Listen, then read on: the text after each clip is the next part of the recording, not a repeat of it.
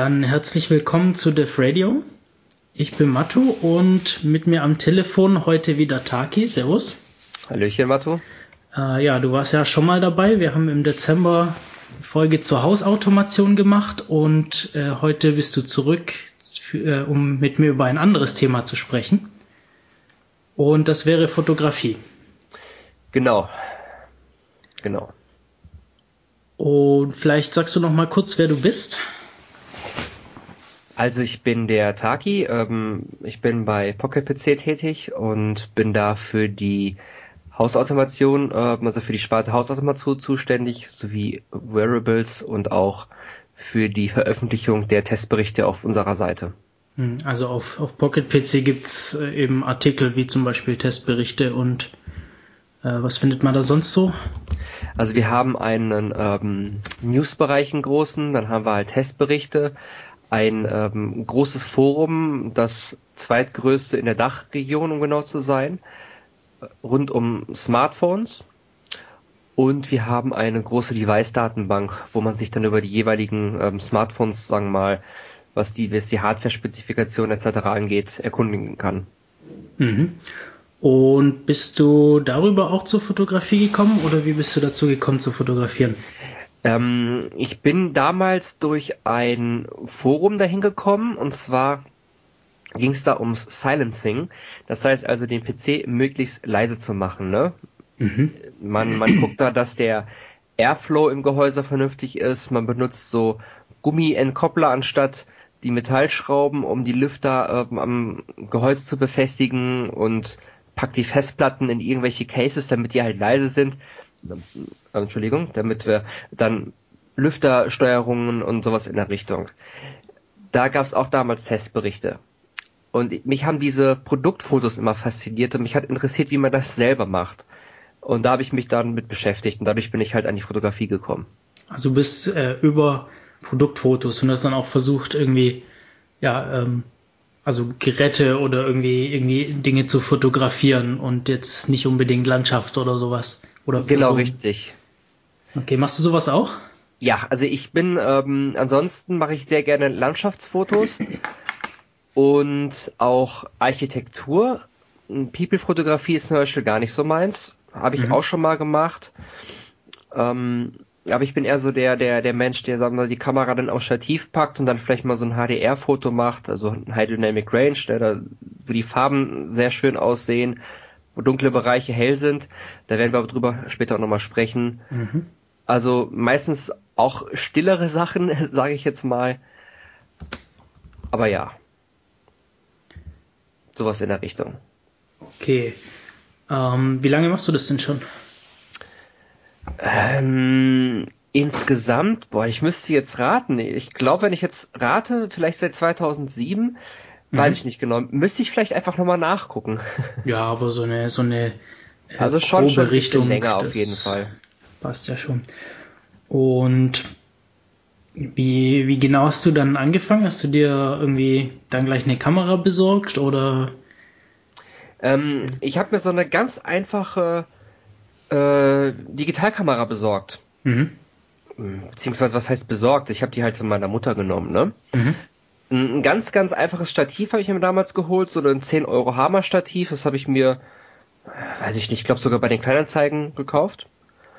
Und habe mir dann mal überlegt, wie man die Fotos selber macht. Habe mich ein bisschen schlau gemacht, habe mir im Bastelladen so eine A3, so ein A3 Papierkarton geholt mhm. und den zur sogenannten Hohlkehle geformt. Das heißt, man legt das Ganze auf den Tisch, hat dann im besten Fall noch eine Wand an dem Tisch und packt nicht dieses Papier ähm, in die Ecke. Das heißt, also man knickt es nicht, sondern man lässt es ähm, so leicht gebogen, so dass in der Ecke quasi äh, diese Wölbung ist. Mhm. Das hat auf dem Foto später den Vorteil, dass man die Ecke nicht mehr sieht. Wenn man auf einem weißen Karton fotografiert, kann man so das Objekt sehr schön freistellen. Das heißt, man hat das Motiv und hat dann im Endeffekt einen weißen Hintergrund. Dann habe ich angefangen mit Schreibtischlampen das Ganze zu belichten und dann ist mir aufgefallen, oh Gott, das sieht richtig schrecklich aus. Das ganze Foto war gelb. Hm. Ja, weil die Lampen sind gelb, wenn man die Kamera nicht richtig einstellt, sieht es auch nicht vernünftig aus. Ja, und dann fing es an mit den Probieren. Da habe ich sogar teilweise von meiner Mutter damals, sie hatte so ein ähm, Gesichtsbräuner, ne? so, ein, so ein Mini-Solarium. Versucht damit zu belichten, weil in meinem Kopf war das Licht weiß, aber das war für die Kamera auch nicht weiß. Mhm. Ja, und dann ging das ganze Probieren los. Wie macht man denn ein Foto auf weißem Hintergrund, das auch weiß ist, nicht gelb zum Beispiel? Mhm. Ja, ja, bist du dann bei dem, bei solchem Equipment geblieben oder hast du irgendwann Nein. ausgetauscht? Also mit der Erfahrung, Thema Weißabgleich zum Beispiel, ist dann auch das Equipment gewachsen und mittlerweile nutze ich sogenannte Gegenlichtschirme. Also ich habe ähm, eine Lampe, die ist von der Temperatur, so von der Helligkeit oder von der, von der Farbtemperatur her ähnlich wie das Sonnenlicht. Das sind so um die 6500 Kelvin. Das ist also diese Temperatureinheit. Hm. Oder die, die, die Lichtfarbe. Man spricht halt von, von der sogenannten Farbtemperatur. Dann habe ich so Schirme, die sind von innen mit einer silbernen Folie ausgekleidet. Und die werfen das Licht wieder zurück aufs Objekt. Also ich beleuchte das nicht direkt. Dadurch hat man so, so, so ein weiches Licht.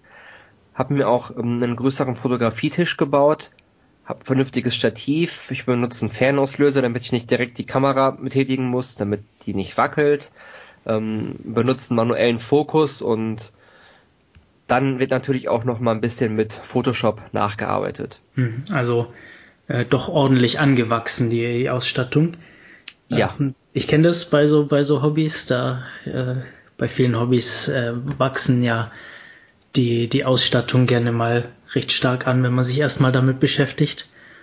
Und aber ähm, bei der Fotografie, es gibt ja so ein paar Sachen, äh, die sind erstmal bei allen Kameras gleich, die man zu beachten hat. Also so ein paar, paar Grund, Grundsachen. Ich denke da ähm, an die Blende, Belichtungszeit, Empfindlichkeit des Sensors und so weiter. Vielleicht können wir da mal kurz durchgehen äh, und mal drauf schauen, damit, damit wir uns praktisch einig sind, worüber wir sprechen. Im genau, weiteren Verlauf. Ähm, ja, was, was äh, empfiehlt sich denn da anzufangen? Also du hast ja mit der Blende angefangen. G genau, habe ich jetzt mal. Super.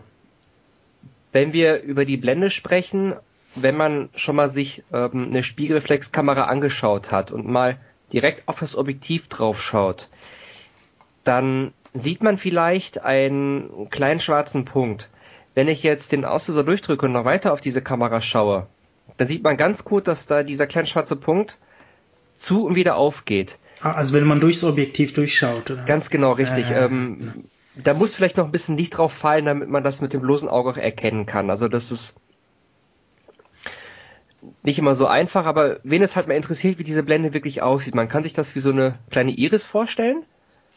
Und je größer die ist, desto mehr Licht fällt auf den Sensor und desto mehr oder desto heller ist das Foto. Sagen wir das ist jetzt erstmal so, so ganz grob. Ähm, da spielt zwar noch mehr Faktoren, das ist erstmal so ganz grob. Also je, je größer die Blende ist, desto mehr Licht kann da rein, desto heller ist das Foto jetzt erstmal. Man kennt es ja auch als, also manche Bildbearbeitungsprogramme oder Fotosortierprogramme haben das ja als Logo, so eine Blende. Diese dieses zackige Ding, genau, dieses das kreisrunde, zackige Teil. Stargate, oh. wenn man vielleicht Stargate mal gesehen hat. Genau, daher, daher kennt man das vielleicht. Okay, das heißt, äh, je weiter offen das Ding ist, desto, desto heller das Bild. Ähm, eine andere, andere Faktor, der auf die Helligkeit Einfluss hat, ist ja, wie lange man belichtet. Auch da doppelt so lang äh, die, die ein, das Foto belichtet, den Sensor belichtet oder den Film belichtet, dann kommt äh, doppelt so viel Licht drauf. Ähm, entsprechend kann man das damit auch, auch ähm, beeinflussen. Und den ISO-Wert hätten wir dann als dritten Faktor für die Helligkeit. Also die Empfindlichkeit. Äh, früher bei Filmen musste man den entsprechenden Film einlegen. Jetzt kann man das auswählen äh, bei, bei entsprechenden Sensoren.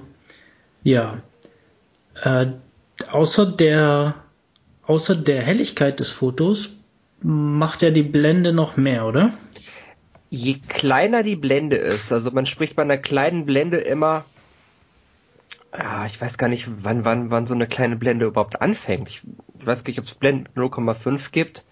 Hm. Aber je kleiner die Blende, desto schärfer ist das Foto. Und jetzt kommt natürlich die Belichtungszeit und die Blende in Kombination ins Spiel, weil man kann nicht sagen, man nimmt eine große Blende, hat viel Licht und ist alles toll, dann ist das Foto im Endeffekt unscharf. Wenn man zum Beispiel eine Blende von 2,8 hat, das ist ähm, bei meinem Objektiv der Fall, dann haben wir ein recht scharfes Foto, allerdings fällt auch wenig Licht rein, was zum Beispiel bei Konzerten, wo es dunkel ist, schlecht ist. Wenn ich allerdings draußen bin, dann ist es schon wieder was ganz anderes. Da habe ich natürlich viel mehr Licht. Hm. Ähm, das ist dann halt, sagen wir mal, so, so ein bisschen Spielen, so die Kombination zwischen Belichtungszeit und Blende. Ähm, da muss man natürlich nochmal drauf achten, wenn man denn die Belichtungszeit zu hoch wählt, dann muss man die Hand natürlich auch entsprechend lange stillhalten, damit das Foto nicht verwackelt. Mhm, mh. Genau, ja. oder man benutzt ein Stativ. Äh, kurz, zu, kurz zu der Zahl, du hast gerade Blende 2,8 gesagt. Äh, kleine Blendenzahl heißt doch, dass die Blende offen ist, oder? Nein, die Blende ist dann zu. Je kleiner die Blendenzahl ist, desto geschlossener ist die Blende auch. Ähm, bei 2,8 ist die Blende ganz zu und je größer die Blende ist, ne, je größer man die. Ach Quatsch, nein. Nee, natürlich genau, nicht. Genau jetzt jetzt habe ich gerade absoluten Blödsinn erzählt. Natürlich ist die Blende bei 2,8 möglichst offen. Natürlich. Ja. Jetzt, äh, jetzt hast du mich gut, dass du das nochmal korrigiert hast. jetzt bin ich absolut verwirrt gewesen. Ja, kein Problem. Äh, wir haben es ja, wir haben es ja schnell gemerkt. Also kle kleine Zahl, äh, große Blende, also viel Licht geht durch. Genau. Je höher die geht, ähm, ich habe jetzt hier gerade ein Objektiv in der Hand, da geht es bis 22 hoch, desto kleiner wird das, wird das Loch, durch das das Licht durch, durchgehen kann. Und desto schärfer wird es dann. Also je größer die Zahl, desto schärfer in allen Ebenen. Genau. Also das, das, Interessante ist ja, wenn ich die Blende ganz aufmache, dann an dem Punkt, wo ich, wo ich fokussiere, da ist natürlich schon scharf, aber alles dahinter und davor wird dann schwierig. Das, das, damit kann man dann ganz spannende Effekte erzeugen, finde ich. Also man kann sich die, die, die Schärfe soll man so vorstellen, die ist auf dem Punkt, wo ich fixiert habe, scharf, mhm. aber in einem radialen Verlauf wird es immer unschärfer. Ähm, dieser, dieser Effekt, der wird als Tiefenunschärfe bezeichnet und wird zum Beispiel bei Porträtfotos sehr oft benutzt. Ne? Dann ist das Model scharf, aber der Hintergrund ist verschwommen. Einfach mal, um auch Sachen hervorzuheben. Das kennt man ganz oft aus Filmen. Wenn dann der Fokus auf die Person nach vorne wechselt und dann auf einmal blub, auf, auf die Person im Hintergrund, die dann halt gerade spricht oder sowas in der Richtung. Das ist genau das Gleiche. Mhm. Und okay, ja. Genau, und ähm, noch eine wichtige Sache ist, je kleiner die Blende, also je größer die Zahl der Blende angegeben ist, desto höher ist aber auch die Wahrscheinlichkeit wiederum, dass das Foto wieder, sagen wir mal, ein bisschen unscharf oder verzerrt wird. Man redet da von einer sogenannten Beugungsunschärfe. Mhm. Wenn man zum Beispiel eine Blende von 10 hat, ist es noch in Ordnung. Wenn man eine Blende von 22 hat, dann wird das Bild leider wiederum ein bisschen verzerrt, weil die Blende zu klein ist. Mhm. Das heißt, es empfiehlt sich auch nicht immer, dann soll man so eine Blende zu nutzen. Also das äußert sich dann auch als unscharf oder, oder das ganze Bild ähm, verzerrt sich dann etwas? Wie, wie kann ja, man sich das, das, vorstellen? Das ganze Bild verzerrt sich dann etwas. Ähm, mhm. Man könnte ja einfach mal in die Shownotes ein Beispiel packen. Mhm. Das legen wir mal dazu, dann kann man sich das vielleicht mal genauer angucken. Genau. Okay, dann hatte ich mir hier noch die Brennweite aufgeschrieben. Das ist ja eine der weiteren vielen Zahlen, die auf so einem Objektiv aufgedruckt ist. Danach haben wir es dann aber auch. Ähm, genau, also Brennweite, ich gucke mal kurz, was bei mir hier drauf steht, 24 bis 85 Millimeter. Also ich habe hier auf meiner Kamera gerade ein 17 bis 50. Ähm, für die Leute, die sich die Brennweite nicht vorstellen können, ihr kennt doch immer dieses achtfach optischer Zoom und 20-fach optischer Zoom bei den Kameras. Das ist quasi die Brennweite, das ist der Zoom, mhm. wenn man so will. Allerdings nicht der Zoom wie auf den Handys, ne, wo dann einfach das Bild ein bisschen rangezoomt wird, sondern wir haben hier ein Objektiv und da fährt etwas heraus und dadurch ist halt der Zoom größer oder halt kleiner. Mhm. Das kennt man bei den Spielflex-Kameras ja, auch bei den digitalen Kameras ja auch. Dass da, sagen wir mal, das Objektiv so ein bisschen rausfährt. Genau, und es gibt auch welche, die haben sowas gar nicht. Festbrennweite, ähm, sagen wir mal zum Beispiel 50 Millimeter, dann kann man eben nicht zoomen, sondern es ist immer entsprechend eingestellt. Genau, jetzt kann man sich natürlich die Frage stellen, was bringt einem eine Festbrennweite, wo man nicht zoomen kann? Ähm, eine Festbrennweite hat den Vorteil, sie ist unheimlich scharf. Dadurch, dass da weniger Linsen verbaut sind, die sich verschieben können, ist die Grundschärfe von diesem Objektiv auf jeden Fall besser als wie bei einem vergleichbaren Zoom, das bis zu 50 mm kann. Mhm. Ähm, ist zum Beispiel bei der People-Fotografie so oft beliebt, weil man da sehr schöne äh, Schärfen erreichen kann auf dem Objekt, was man haben will und diesen Verlauf nach hinten, diesen Unschärfebereich sehr schön gestalten kann. Ich habe auch den Eindruck, dass die mehr Licht durchlassen, oder? Also die Blendenzahl, äh, die geht weiter runter, habe ich das Gefühl, bei Festbrennweiten. Ja. Also es gibt ähm, so, eine, so, eine, so eine Festbrennweite bei allen Herstellern, das ist dieses 50 mm Objektiv. Ich glaube, das ist bei allen Herstellern wirklich durch die Bank verfügbar. Mhm. Ähm, ist wirklich günstig, also man bekommt so um die 100 Euro. Ich weiß nicht, ich meine, das wäre dann gebraucht, aber ein gebrauchtes 100 Euro Objektiv ist ein, trotzdem ein gutes. Und das hat, glaube ich, eine Blende von 1,8, also eine Offenblende. Mhm. Was wirklich schon eine Menge Licht durchlässt. Und das ist dann bei 2,2, 2,8 ist es schon wirklich knackig scharf. Die Blende, wenn man sie um 1, 2 Stufen runterstellt, also quasi dann ähm, kleiner macht, dann wird das Objektiv auch noch schön scharf. Und je kleiner man es macht, desto schärfer ist es natürlich. Aber gerade bei so, bei so einer Festbrettweite und auch noch draußen kann man sehr schnell, sehr schön belichten und sehr scharfe Fotos und sehr gute Fotos erzielen. Hm. Ich, ich, benutze es auch ganz gern ähm, drinnen, wenn die Licht, wenn das Licht nicht äh, so hundertprozentig passt oder halt nicht hundertprozentig ausreichend ist, um, um dann sonst schnell genug zu belichten, dann, dann finde ich so eine Festbrennweite auch praktisch. Ist natürlich dann schwierig, weil man sich nicht so gut an die Räumlichkeiten anpassen kann, wenn man nicht zoomen kann. Genau, richtig. so. Ja. Jetzt haben wir schon lauter Zahlen genannt. Äh, vielleicht bei der Empfindlichkeit. Äh, warum nehme ich nicht einfach immer einen sehr, sehr empfindlichen Sensor? Das wäre viel praktischer. Da müsste ich nicht so lange ähm, belichten und es wäre viel schwieriger zu verwackeln damit. Ähm, reden wir hier von dem ISO-Wert schon? Ja, genau, ja. so, bei dem ISO-Wert ist das so, dass die Pixel bei den Digitalkameras künstlich aufgehellt werden. Je höher dieser Wert ist, desto höher ist diese Aufhellung. Der Nachteil ist allerdings, vor allen Dingen, wenn man etwas im Dunkeln fotografiert, wird auch das Dunkle, also die, die, die dunklen Pixel im Hintergrund werden dann auch aufgehellt. Ähm, und da hat man dieses sogenannte Bildrauschen. Das kennt man ganz oft, dass im Hintergrund, sagen wir mal, immer so, so kleine Pünktchen zu sehen sind. Und das Foto halt an für sich so, so sozusagen ein bisschen rauscht.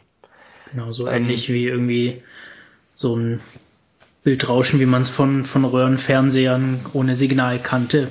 Ja, so ein bisschen, ganz genau richtig. Dieses, dieses weiß-schwarze, ähm, nicht flackern, sondern wenn, wenn, wenn diese ja. Punkte halt hin und her wuseln. Ja, hoffentlich, hoffentlich auf den Fotos nicht so stark wie auf den Röhrenbildschirmen, aber ähm, je höher die Empfindlichkeit, desto wahrscheinlicher ist es, sowas passiert. Genau. Haupt, hauptsächlich bei dunklen Bildern, oder? Hauptsächlich bei dunklen Bildern, weil da natürlich ähm, dunkle Pixel, wenn die aufgehellt werden, das eher zu sehen ist, als wenn wir schon hellen Pixel haben. Hm. Ähm, ich habe hier zum Beispiel meine Canon-Kamera, das ist eine 450D, die ist recht alt, immer noch gut. Die hat einen ISO-Wert bis zu 1600. Ähm, üblicherweise nutzt man, sagen wir einen Wert von 100, da hat man das Bildrauschen nicht. Bei 200 und 400 ist es auch noch in Ordnung, je nach Kamera. Es gibt auch Kameras, die können 3200, ich glaube, oder vielleicht sogar auch höher. Äh, je besser die Hardware, desto geringer ist das Bildrauschen im Endeffekt beim hohen ISO-Wert. Hm.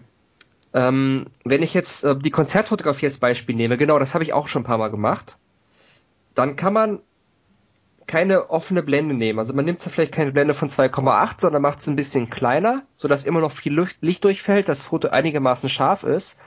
Wenn man jetzt aber keinen Blitz mehr nutzen kann, die Belichtung stellt man meistens fest ein, weil du musst schnell belichten, ne? Wenn der Musiker über die Bühne hüscht, dann kannst du nicht da nochmal zwei Sekunden stehen und warten, bis das Foto endlich ausbelichtet wurde. Mhm.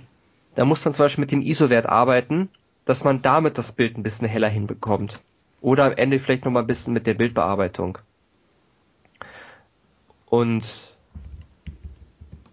da haben wir dann im Endeffekt den ISO-Wert auch drin. Ähm, genau. Ja. Ja, dann, ja, so langsam können wir dann eigentlich Fotos machen, oder? Langsam könnten wir Fotos machen. Das müssen wir natürlich überlegen, wenn wir ein Foto machen. Ja, äh, wo soll der Sensor fokussieren, ne? Mhm. Wie soll das Objektiv sich einstellen? Im Automatikmodus macht man in der Regel nichts falsch. Man sagt Automatikmodus, es gibt in der Kamera meistens mehrere Punkte, ne, oben, unten, rechts und links, in der Mitte ein Punkt. Bei guten Kameras gibt es noch in der Ecke nochmal mehrere Punkte, wo man dann sagen wir mal so einen Punkt, so, so einen Fokussierpunkt wählen kann. Mhm. Die Kamera sucht sich das, was am nächsten ist, aus, was am ehesten treffen kann, stellt das dann scharf. Jetzt möchte man aber zum Beispiel sagen, man möchte ja nicht das, was in der Mitte ist, scharf haben, sondern das, was links ist. Mhm. Und da muss man dann mal gucken, wie man das mit dem Fokuspunkt macht. Man kann diesen Fokuspunkt entweder auf der Kamera selber verstellen oder man fokussiert scharf. Das heißt, man muss einen Hebel umlegen oder einen Schalter und dann auf dem Ring, der auf dem Objektiv ist, vorne meistens, die Schärfe selber einstellen, so damit man das als gestalterisches Mittel nutzen kann oder vielleicht auch als Korrektur, wenn die Kamera sagt, ich möchte jetzt das scharf stellen, man möchte vielleicht was ganz anderes scharf gestellt haben. Mhm. Ähm okay, also bei meiner Kamera, ich habe jetzt, ich, ich benutze eigentlich immer die Möglichkeit zu schwenken, weil der, der, der Schärfesensor, der in der Mitte ist, ist bei meiner alten Kamera der beste, ist nämlich der einzige, der in zwei Richtungen misst, ob's, ob das Bild scharf ist. Ähm, die hat zwar noch andere Punkte, wo ich scharf stellen kann, aber die messen alle nur in eine Richtung, entsprechend schlechter sind dann die Ergebnisse. Dann ist es langsamer oder bei manchen Motiven funktioniert das gar nicht richtig. Das heißt, was ich ganz gerne mache, ist da, wo ich scharf stellen möchte, ähm, de, den Auslöser halb durchzudrücken. Dann merkt sich die Kamera, an diesem Punkt soll es scharf sein und dann schwenke ich das, äh, die Kamera dahin, wo ich es haben, wo, wie ich das, wie ich den Bildausschnitt haben möchte. Bei ich glaube, jetzt hast du einen bestimmten Punkt angesprochen. Du musst vielleicht erklären wir einmal, wieso kannst du den Auslöser halb durchdrücken? Normalerweise drückt man doch drauf und das Foto wird geschossen. Genau, und ähm, die meisten Kameras ich glaube, das ist bei den meisten Digitalkameras auch so, ähm, haben eben so, so, so äh, zwei Druckpunkte. Ein, wenn man leicht drauf drückt, dann kann man einstellen, dass sich irgendwas tut. Oft ist es eben das, das Merken, wo es scharf stellen soll. Und wenn man dann ganz durchdrückt, dann wird das Foto erst geschossen. Richtig. Oh. Ja. Genau. Wie, wie machst du das? Wie machst du sowas? Also ich mache das im Endeffekt ähnlich wie du. Es gibt Situationen, da wo ich dann sage, wirklich, nimm bitte den linken oder den rechten Punkt. Mhm. Das ist bei der Produktfotografie zum Beispiel interessant, wobei man da auch wirklich dann voll manuell fokussieren kann. Wenn ich jetzt auf so einem Konzert bin, dann nehme ich auch den mittleren Punkt, weil der vor allen Dingen bei älteren Spiegelreflexkameras immer noch der, der am schärfsten ist. Genau, das ist, das ist mir nämlich aufgefallen. Bei älteren ist es schwierig. Bei weil ich, ich habe auch eine sehr alte Kamera, die ist 2006, 2007 rum, habe ich die gekauft und ähm, ja, da funktionieren die, die anderen einfach nicht schnell genug. Ich glaube, heutzutage, was ich so mitbekommen habe von, von Digitalfotografen, ist, dass die doch eher dann den Punkt auswählen, wo sie das Bild scharf haben wollen, weil dann verlieren sie keine Zeit durch dieses Schwenken.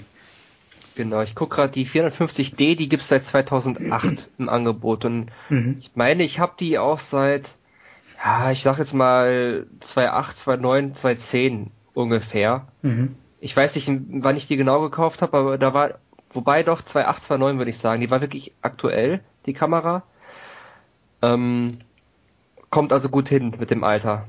Genau. Bei, bei, bei richtig aktuellen, da ist es vielleicht anders. Und mit dem Schwenken ist immer eine schöne Sache man stellt den Punkt scharf, den man gerne scharf haben will, hält den Auslöser gedrückt, aber wählt dann nochmal den Bildausschnitt und sagt, man möchte aber gerne das scharfe Objekt zwar haben, ne, hat also auch mit der Mitte fokussiert, möchte aber den Ausschnitt wechseln genau. und dreht sich dann bis nach rechts und nach links. Man muss auf eine Sache achten, man darf nicht zum Beispiel nach vor nach hinten gehen, weil dann ist der Fokus mhm. wieder verschoben. Mhm. Man darf sich zur Seite bewegen, vielleicht auch ein bisschen drehen, das ist dann immer in Ordnung, deswegen bleibt man halt immer auf der Stelle stehen, wenn man sowas macht. Und da wären wir ja vielleicht auch schon mal fast bei den Gestaltungsregeln für ein Foto. Ja, können wir mal machen und dann nachher nochmal äh, auf diese Sachen zurückkommen. Ähm, genau, wenn du, wenn du ein Foto machst, worauf achtest du da? Man kennt diesen sogenannten goldenen Schnitt oder auch diese dritte Regel. Man stellt sich das ganz einfach vor. Man hat ein Motiv und stellt sich das und teilt das in drei gleiche Teile. Das Hauptmotiv sollte am besten in dem rechten oder in dem linken Teil sein. Ne? Sehen wir uns mal als Kästchen. Mhm. Das ist etwas, was man als gestaltungstechnisches Mittel nutzt, um, sagen wir mal, Fotos interessant zu machen. Bei Produktfotos äh, weiß ich nicht, ob das unbedingt immer sein muss, dass das Foto rechts oder links ist. Aber gerade bei anderen Sachen, vor allen Dingen bei einer People-Fotografie, aber auch wenn ich jetzt ähm, Objekte fotografiere, seien es Autos oder Gebäude oder sowas in der Richtung. Äh, so hat man immer noch mal ein bisschen mehr auf dem Bild, aber kann ja trotzdem das Objekt hervorheben. Ne? Auch wenn ich vielleicht mit der Schärfe arbeiten würde oder was auch immer. Da gibt es dann irgendwie ganz viele Regeln. Man, man kennt vielleicht aus der Schule noch einen goldenen Schnitt und ähm, was da alles, was da nicht alles gibt.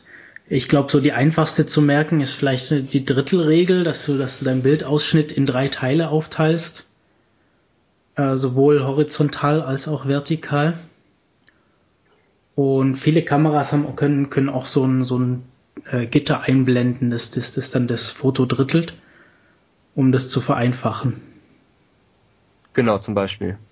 Meine hat komischerweise nur ein Viertelgitter. Weiß nicht genau, was das soll. Meine hat auch so eine Gitterbox. Das sind zwei horizontale und zwei vertikale Linien. Ähm, die benutze ich meistens, um vielleicht das Foto so ein bisschen auszurichten, dass es auch gerade ist. Mhm. Ne? Genau. Gibt aber auch ähm, Kameras zum Beispiel, die kennen äh, 5D oder ich glaube auch, ähm, nee, es gibt auch weitere Kennmodelle, die das können die können verschiedenste Gitterboxen und, und, und Kreise und hast du nicht gesehen, alles noch mit einblenden. Das sind dann typischerweise die, die teureren Modelle, nehme ich an. Ja, genau, damit man dann richtig schön dem Fotografen Hilfen geben kann, sein Foto, sein, sein, sein Bildausschnitt zu wählen, das Foto gerade zu machen, damit es halt in einer, in einer, in einer horizontalen gerade ist. Ja. Zum Beispiel sowas. Okay dann wählen wir das aus. Ähm, ja, wie viel, wie viel wollen wir denn über die Motive heute noch sprechen? Ähm, wollen wir da noch ein bisschen bei bleiben oder wieder zum Handwerklichen zurückgehen? Also ich würde zum Handwerklichen zurückgehen, weil bei den Motiven selber bin ich nicht so der Experte. Ne? Man muss darauf achten, zum Beispiel die Personen gucken, ähm, dann wie die ausgeleuchtet sind, wobei das da schon wieder das Handwerkliche ist. Ja. Wie weit so, so ein Motiv entfernt ist. Also vielleicht, vielleicht verweisen wir da einfach, ja, äh, vielleicht, so. vielleicht verweisen wir da einfach auf andere Quellen. Ähm, da gibt's alles Mögliche von, von irgendwie Online-Fotokursen, gibt's manche, die ganz nett sind. Ähm, dann gehen wir einfach wieder zurück. In dem Fall würde ich gerne nochmal auf das manuelle Fokussieren zurückkommen. Das finde ich nämlich eigentlich eine ganz spannende Sache, weil wenn man jetzt eine Kamera hat, also Spiegelreflexkamera, ähm, was es ja bedeutet ist, man hat einen, einen Sucher, beziehungsweise wenn das Licht durch das Objektiv kommt, dann fällt es erstmal auf einen Spiegel und der leitet es um in den, in den Sucher, so dass man durchschauen kann und genau das sieht, was letztendlich auf dem Bild ähm, abgebildet wird. Und in dem Moment, wo man auslöst, klappt dieser Spiegel weg und die Lichtstrahlen fallen entsprechend auf den Sensor, statt dass sie in den Sucher gehen. Ähm, ja, modernere Kameras haben dann meistens noch so ein Live-View, also dass man äh, das Bild vom Sensor direkt auf dem, auf dem Bildschirm noch betrachten kann. Das hat meine zum Beispiel noch nicht. Äh, aber was mir bei dem, beim Fokussieren immer wieder auffällt, wenn du durch so einen Sucher versuchst durchzuschauen und dabei scharf zu stellen, ist das richtig, richtig schwierig, an der Stelle scharf zu stellen, wo man das haben möchte, weil man einfach, es bei vielen Motiven ganz schlecht sieht. Ja, man hat natürlich auch im Endeffekt zwar den Bildausschnitt, aber den Bildausschnitt hat man sehr kompakt vor Augen. Mhm. Und etwaige Details äh, gehen verloren. Also eigentlich alles sehr klein in dem Fall. Genau, richtig. Ähm, in solchen Zwecken behelfe ich mich des sogenannten Live Views. Das mhm. hat jede gängige Spielreflexkamera und vor allen Dingen auch ähm, jede Digitalkamera hat das Ganze. Mhm. Wenn meine man, noch nicht, deshalb, deshalb komme ich drauf. Also ich habe eine Nikon D80. Okay.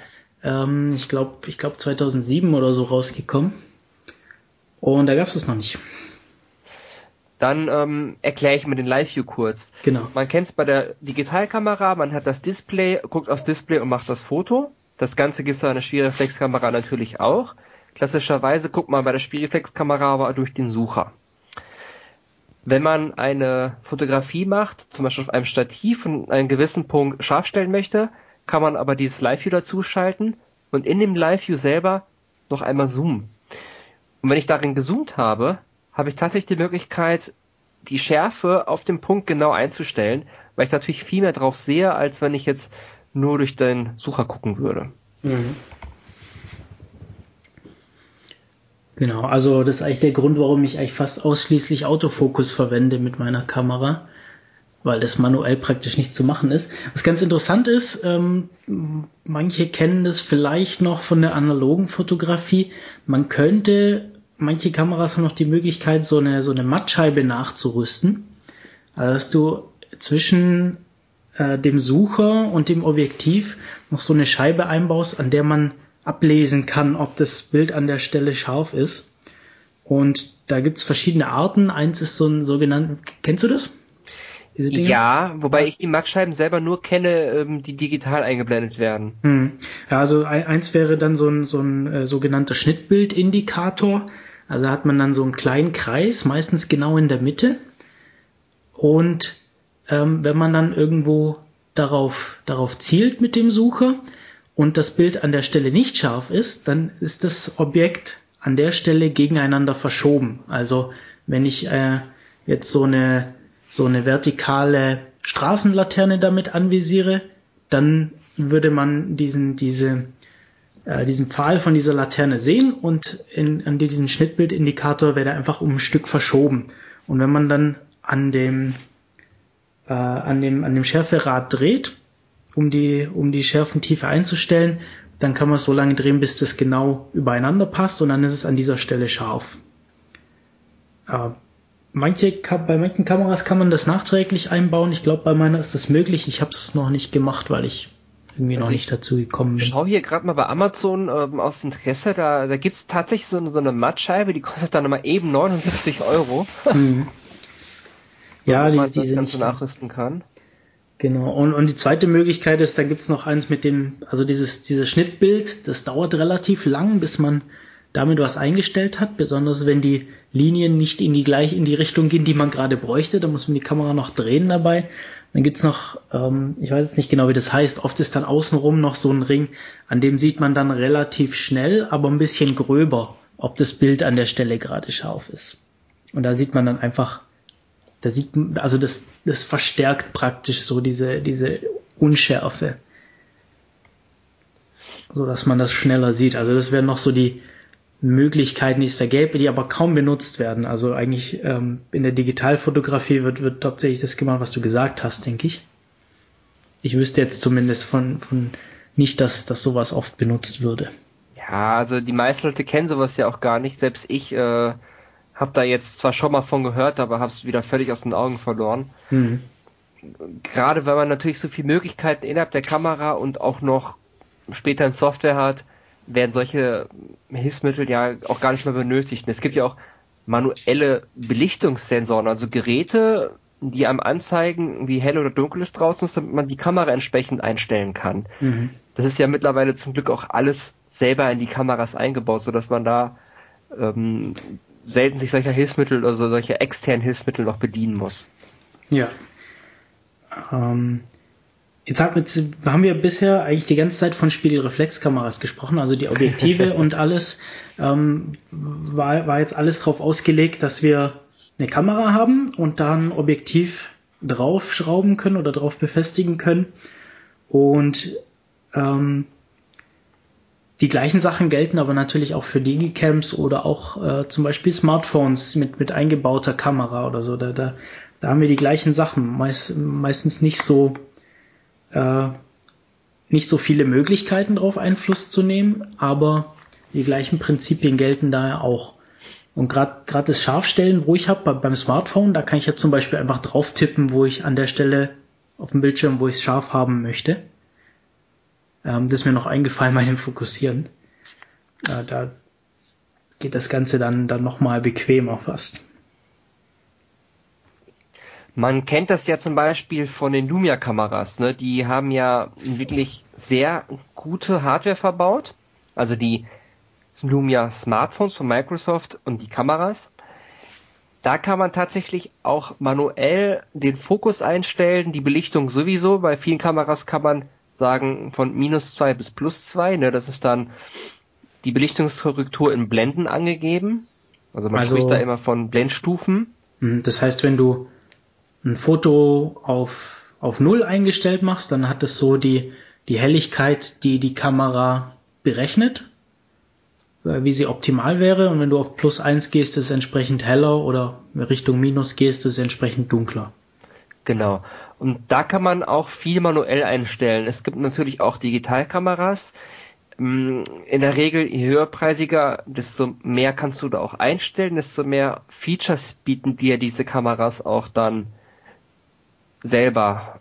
Ne? Also in der Kamera selber gibt es ja auch viele Features, die ähm, Gestaltungsmittel erlauben oder schon Korrekturen erlauben, sowas in der Richtung. Und natürlich auch ähm, das manuelle Eingreifen. Das hast du bei Smartphones aber genauso. Da gibt es Möglichkeiten, das über ähm, sogenannte Software-Hacks, also wenn man die routet mit äh, speziellen Programmen freizuschalten. Es gibt aber auch Hersteller, die machen das von Haus aus. Mhm. Oder geben das von Haus aus schon frei, diese Möglichkeiten, da manuell noch auf die Kamera einzugreifen. Was ich übrigens sehr, sehr begrüße, weil es gibt nichts Schlimmeres, als wenn man ein Foto schießt, aber der Sensor sagt, oh, das ist zu hell, macht das ganze Foto dunkel, obwohl es gar nicht mal so dunkel ist und man da keine Möglichkeit hat, das jetzt wieder schön hell zu machen, ohne jetzt über die Belichtungskorrektur das Foto zu hell zu haben. Mhm. Das ist mir leider schon oft passiert und das ist immer ärgerlich. Okay, dann, also die, wenn die Kamera einfach falsch auswählt. Das wäre ein Grund, warum man, ähm, warum man da Einfluss drauf nehmen können möchte. Warum brauchen wir denn sonst so die ganzen Einstellmöglichkeiten? Ähm, also gerade die Sache wie, wie Blende und Belichtungszeit manuell wählen. Du ähm, hattest es schon eigentlich schon kurz angesprochen, aber vielleicht vielleicht noch mal man kennt doch diese typische Situation. Man ist gerade draußen, man ist im Auto und man sieht einen Sonnenuntergang auf der Autobahn oder vielleicht ähm, in der Ferne und man sagt, boah, es sieht so schön aus, ne? Wenn man jetzt sich eine Kamera schnappen würde, man fokussiert das Ganze, also man, man, man hält einfach die Kamera auf diese Szenerie drauf und drückt ab und guckt sich das Foto an und denkt sich, hm, ja, aber irgendwie sieht es nicht so aus, wie ich das mit dem Auge gesehen habe. Mhm. Aus diesem Grund brauchen wir die Einstellmöglichkeiten. Das, was wir mit dem Auge sehen, ist ja ein Prozess, der in dem Gehirn automatisch passiert. Das ist aber mit der Kamera nicht so. Wenn wir also möchten, dass wir das, die Szenerie so festhalten, wie wir sie auch wirklich sehen und wahrnehmen, ne? subjektiv wahrnehmen, müssen wir manuell die Einstellungen anpassen, bis das, was die Kamera im Endeffekt fotografiert hat, dem entspricht, was wir mit unserem Auge sehen. Mhm einfach um der Kamera zu sagen, pass auf, ich will das so und so und so und so und so und so haben, bitte fotografieren wir das auch so. Damit das Gerät nicht entscheidet und etwas dabei rauskommt, was man, ja, vielleicht nicht mehr toll findet. Was sind denn da die wichtigsten, also so eine Kamera, wenn man sich da durch die Menüs klickt, wenn das eine äh, entsprechende, entsprechende Kamera ist, äh, wie eine Spiegelreflexkamera, da gibt's ja unglaublich viele Einstellmöglichkeiten. Welche braucht man denn so am häufigsten um, um Fotos zu machen? Also die häufigsten Einstellmöglichkeiten sind zum einen die Blende und die Belichtungszeit. Die Blende erkennt man bei den Spielflex-Kameras immer mit einem Wert F. Mhm. Und die Belichtungszeit ist immer äh, mit einem Teiler angegeben, wenn sie zumindest unter einer Sekunde ist. Also so. zum Beispiel halbe Sekunde, Viertelsekunde. Ganz genau, richtig. 25. Also, Sekunde. Wenn ich auf eine Sekunde gehe, Beziehungsweise bei der Canon ist das so, dann habe ich ein, da habe ich Gänsefüßchen bei einer Sekunde. Und wenn ich bei zwei Sekunden bin, habe ich zwei Gänse, also Gänse, zwei und dann Gänsefüßchen. Mhm. Oder zwei Gänsefüßchen fünf für 2,5. Ähm, also, das sind die beiden, das sind beide zwei sehr wichtige Faktoren. Dann hat man zum Beispiel noch den sogenannten Weißabgleich. Das sagt der Kamera, wenn es dunkel ist, ist die Sonne so ein bisschen gelber, ne? Zum Beispiel Sonnenuntergang. Mhm. Wenn man sie aber nicht gelb haben will, sondern man möchte das Foto so haben, ähm, wie man es sieht und nicht alles so in so einem Gelbhauch, muss man der Kamera sagen, die gelbe Farbe ist aber weiß. Dadurch wird die Sonne nicht weiß, aber dadurch werden alle Farben so, wie man sie mit dem Auge wieder sieht. Ne? Also so wie sie real dargestellt werden. Also das Gehirn macht es dann automatisch, wenn wir jetzt anschauen, oder? Das verstehe ich. Genau, richtig. Dass das Gehirn ja. filtert automatisch den richtigen Farbton raus und sagt uns, welcher Weißpunkt weiß ist. Ähm, wenn ich einen weißen Punkt fotografiere und den Weißabgleich falsch wähle, zum Beispiel ein weißes Blatt, dann ist das Blatt aber nicht mehr weiß, dann ist es vielleicht eher gelblich oder blau. Mhm. Und es geht darum, dass 100% weiß auch in der Kamera 100% weiß ist, wobei man es vielleicht nicht 100% erreichen kann, aber annähernd. Da hat man diesen Weißabgleich. Also das ist etwas äh, sehr Wichtiges, kann aber auch als gestaltungstechnisches Mittel gewählt werden, um eine Stimmung wiederzugeben. Zum Beispiel bei Partyfotos ist es, also ich weiß, ich kenne nichts Schlimmeres als einfach nur ein Partyfoto, wo der Licht, wo der Blitz alles voll hell zusammenklatscht und ähm, die, die, diese Stimmung nicht mehr wiedergegeben wird, sondern einfach alles nur noch hellweiß ist und absolut hell und so richtig äh, steril wirkt.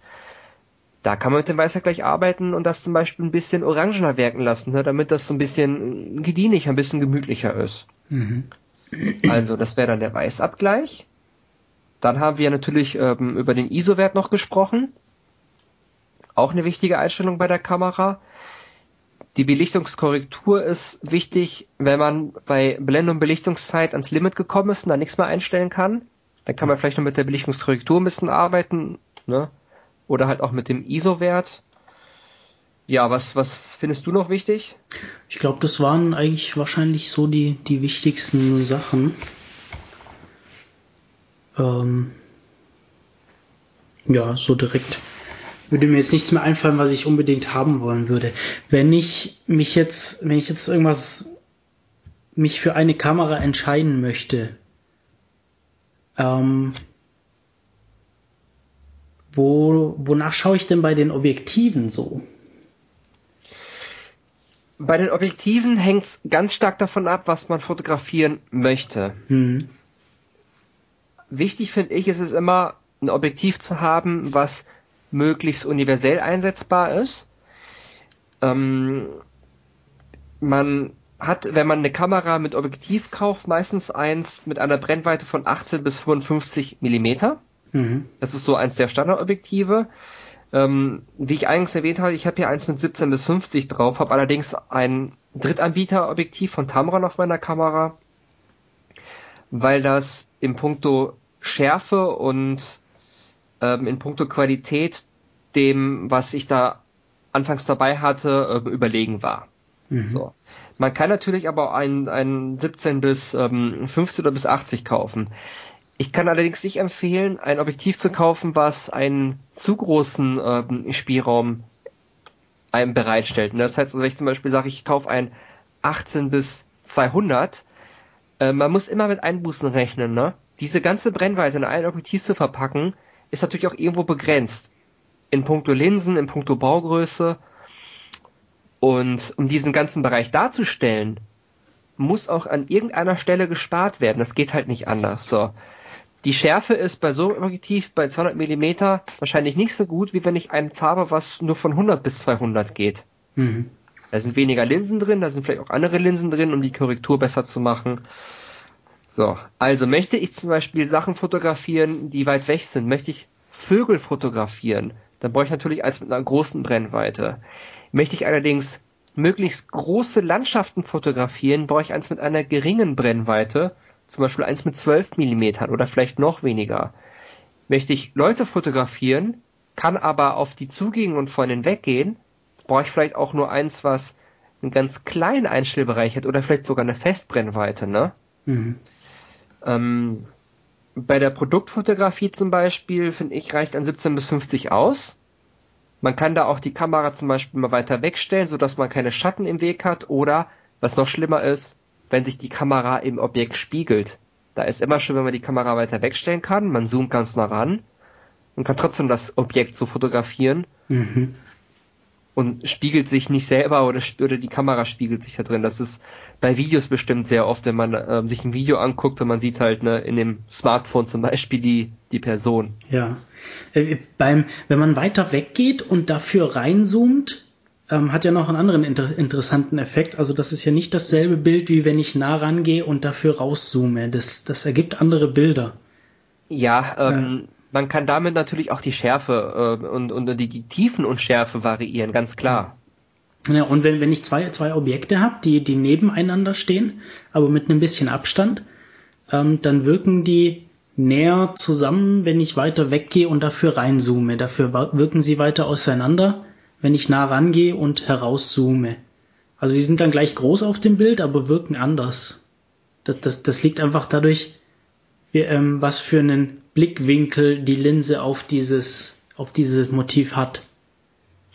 Also genau. beim einen, beim einen ist ja so dieser Winkel ganz weit offen, so, so dass man, wenn man nah dran ist, dass, dass, dass es so wirkt, als wären die weiter auseinander. Und wenn man weiter weggeht, dann hat man so einen ganz, ganz spitzen Winkel. Man sieht alles mehr oder weniger nah beieinander und dann wirken die auch enger.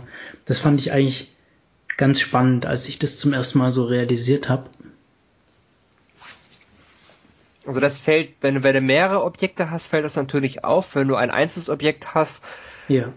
Mh, mm, ich glaube, im Vorher, also wenn man dann ein Vergleichsfoto schießt, dann, dann sieht man es, aber wenn man ein einzelnes Foto von einem einzelnen Objekt auf weißem Hintergrund macht, zum Beispiel, ist es nicht so ähm, kritisch. Ja, vielleicht, vielleicht sollte man sich überlegen, dass man nicht mit einem irgendwie Weitwinkel äh, Objektiv jetzt Porträtfotografie macht, weil sonst kann es sein, dass also dann dann sehen typischerweise Gesichter ganz seltsam aus, wenn man nah rangeht und es dann mit Weitwinkel fotografiert, dann irgendwie Nasen größer und und sowas. Genau, richtig. Das, ähm, äh, aber ansonsten, es hat zwar Auswirkungen und ich fand es ganz spannend, aber ähm, ja, so, so riesig dann auch wieder nicht, hast du recht. Was ähm, vielleicht noch interessant wäre, wäre der sogenannte Crop-Faktor. Mhm. Stimmt, ja. Ne, da haben wir noch gar nicht drüber gesprochen. Möchtest du vielleicht was dazu sagen? Das hat mit dem, mit der Sensorgröße zu tun, nicht wahr? Genau. Ähm, ja. Ich wollte dich nicht unterbrechen. Äh, kein Problem. Genau, also wir, ähm, ja, ich, ich, ich bin da, du korrigierst mich, falls du, falls du da mehr weißt. Ähm, Kameras haben unterschiedliche Sensoren und die haben auch unterschiedliche Größen. Typischerweise haben, haben die teureren Kameras ähm, eher größere Sensoren, also dann, dann die sogenannte Großformatsensoren. Und äh, wenn man dann in, in, wenn man dann günstigere Modelle hat, dann ähm, werden die eher kleiner, was, was äh, entsprechend spart. Und dadurch ähm, muss man dann auch entsprechend die Objektive darauf anpassen. Ähm, man, man muss einfach beachten, bei den kleinen Kameras gibt es diesen sogenannten Crop-Faktor. Das heißt, die Brennweite vergrößert sich um diesen Faktor. Wenn ich einen 50 mm Objektiv habe, bei einem Crop-Faktor von 1,3, dann muss ich die 50 mm mal 1,3 rechnen. Das mhm. heißt, der Zoom wird größer, wenn man es dann halt Jetzt ganz einfach betrachtet. Wenn ich also jetzt sagen möchte, ich möchte mir ein 12 mm Objektiv zulegen, damit ich wirklich ein, eine, eine schöne breite Szenerie fotografieren kann, hat man aber diesen Crop Factor von 1,3. Dann haben wir eine Brennweite von, was habe ich gesagt, 12 mm, ne? Und mhm. 15,6. So. Ähm, das, das muss einem halt immer bewusst sein. Das ist bei dem 50 mm immer ganz gut zu sehen, weil dann sieht man auf einmal, dass das Bild auch ziemlich nah rangezoomt ist, wenn man sich dieses Objektiv draufschraubt. Mhm. Ähm, dann darf man auch nicht vergessen, wenn man ein Foto macht, man sieht im Sucher nicht 100% des Fotos. Ich weiß nicht, ob das 90 und 95% sind, ähm, oder ob das jetzt mit dem Crop zu tun hat, da muss ich jetzt gerade passen. Weißt du das zufällig? Äh, ich glaube, das hat nichts mit dem Nee, hast du damit nichts zu tun, ne? Ich glaube, das ist einfach wie, wie der, ja, wie, wie der Sucher halt äh, angeordnet ist und, und wie, wie das alles verbaut ist. Da, da fehlt einfach am Rand ein Stück von dem tatsächlichen Foto, das am Ende rauskommt. Genau. Ähm, bei den typischen günstigen Spielflexkameras, also bei den Einsteigergeräten oder bei den äh, mittelpreisigen Geräten hat man meistens so einen sogenannten ähm, Kleinbildsensor drin. Bei teuren Geräten hat man ein oder einen Mittelformatsensor und bei den teuren hat man halt einen Großformatsensor drin. Da gibt's auch keinen Crop-Faktor, ne? Das Bild ist dann halt quasi äh, mit der Brennweite 1 zu 1. Mhm. Ähm, interessant ist auch, es gibt verschiedene Objektive. Es gibt welche mit dem und ohne diesen Crop-Faktor.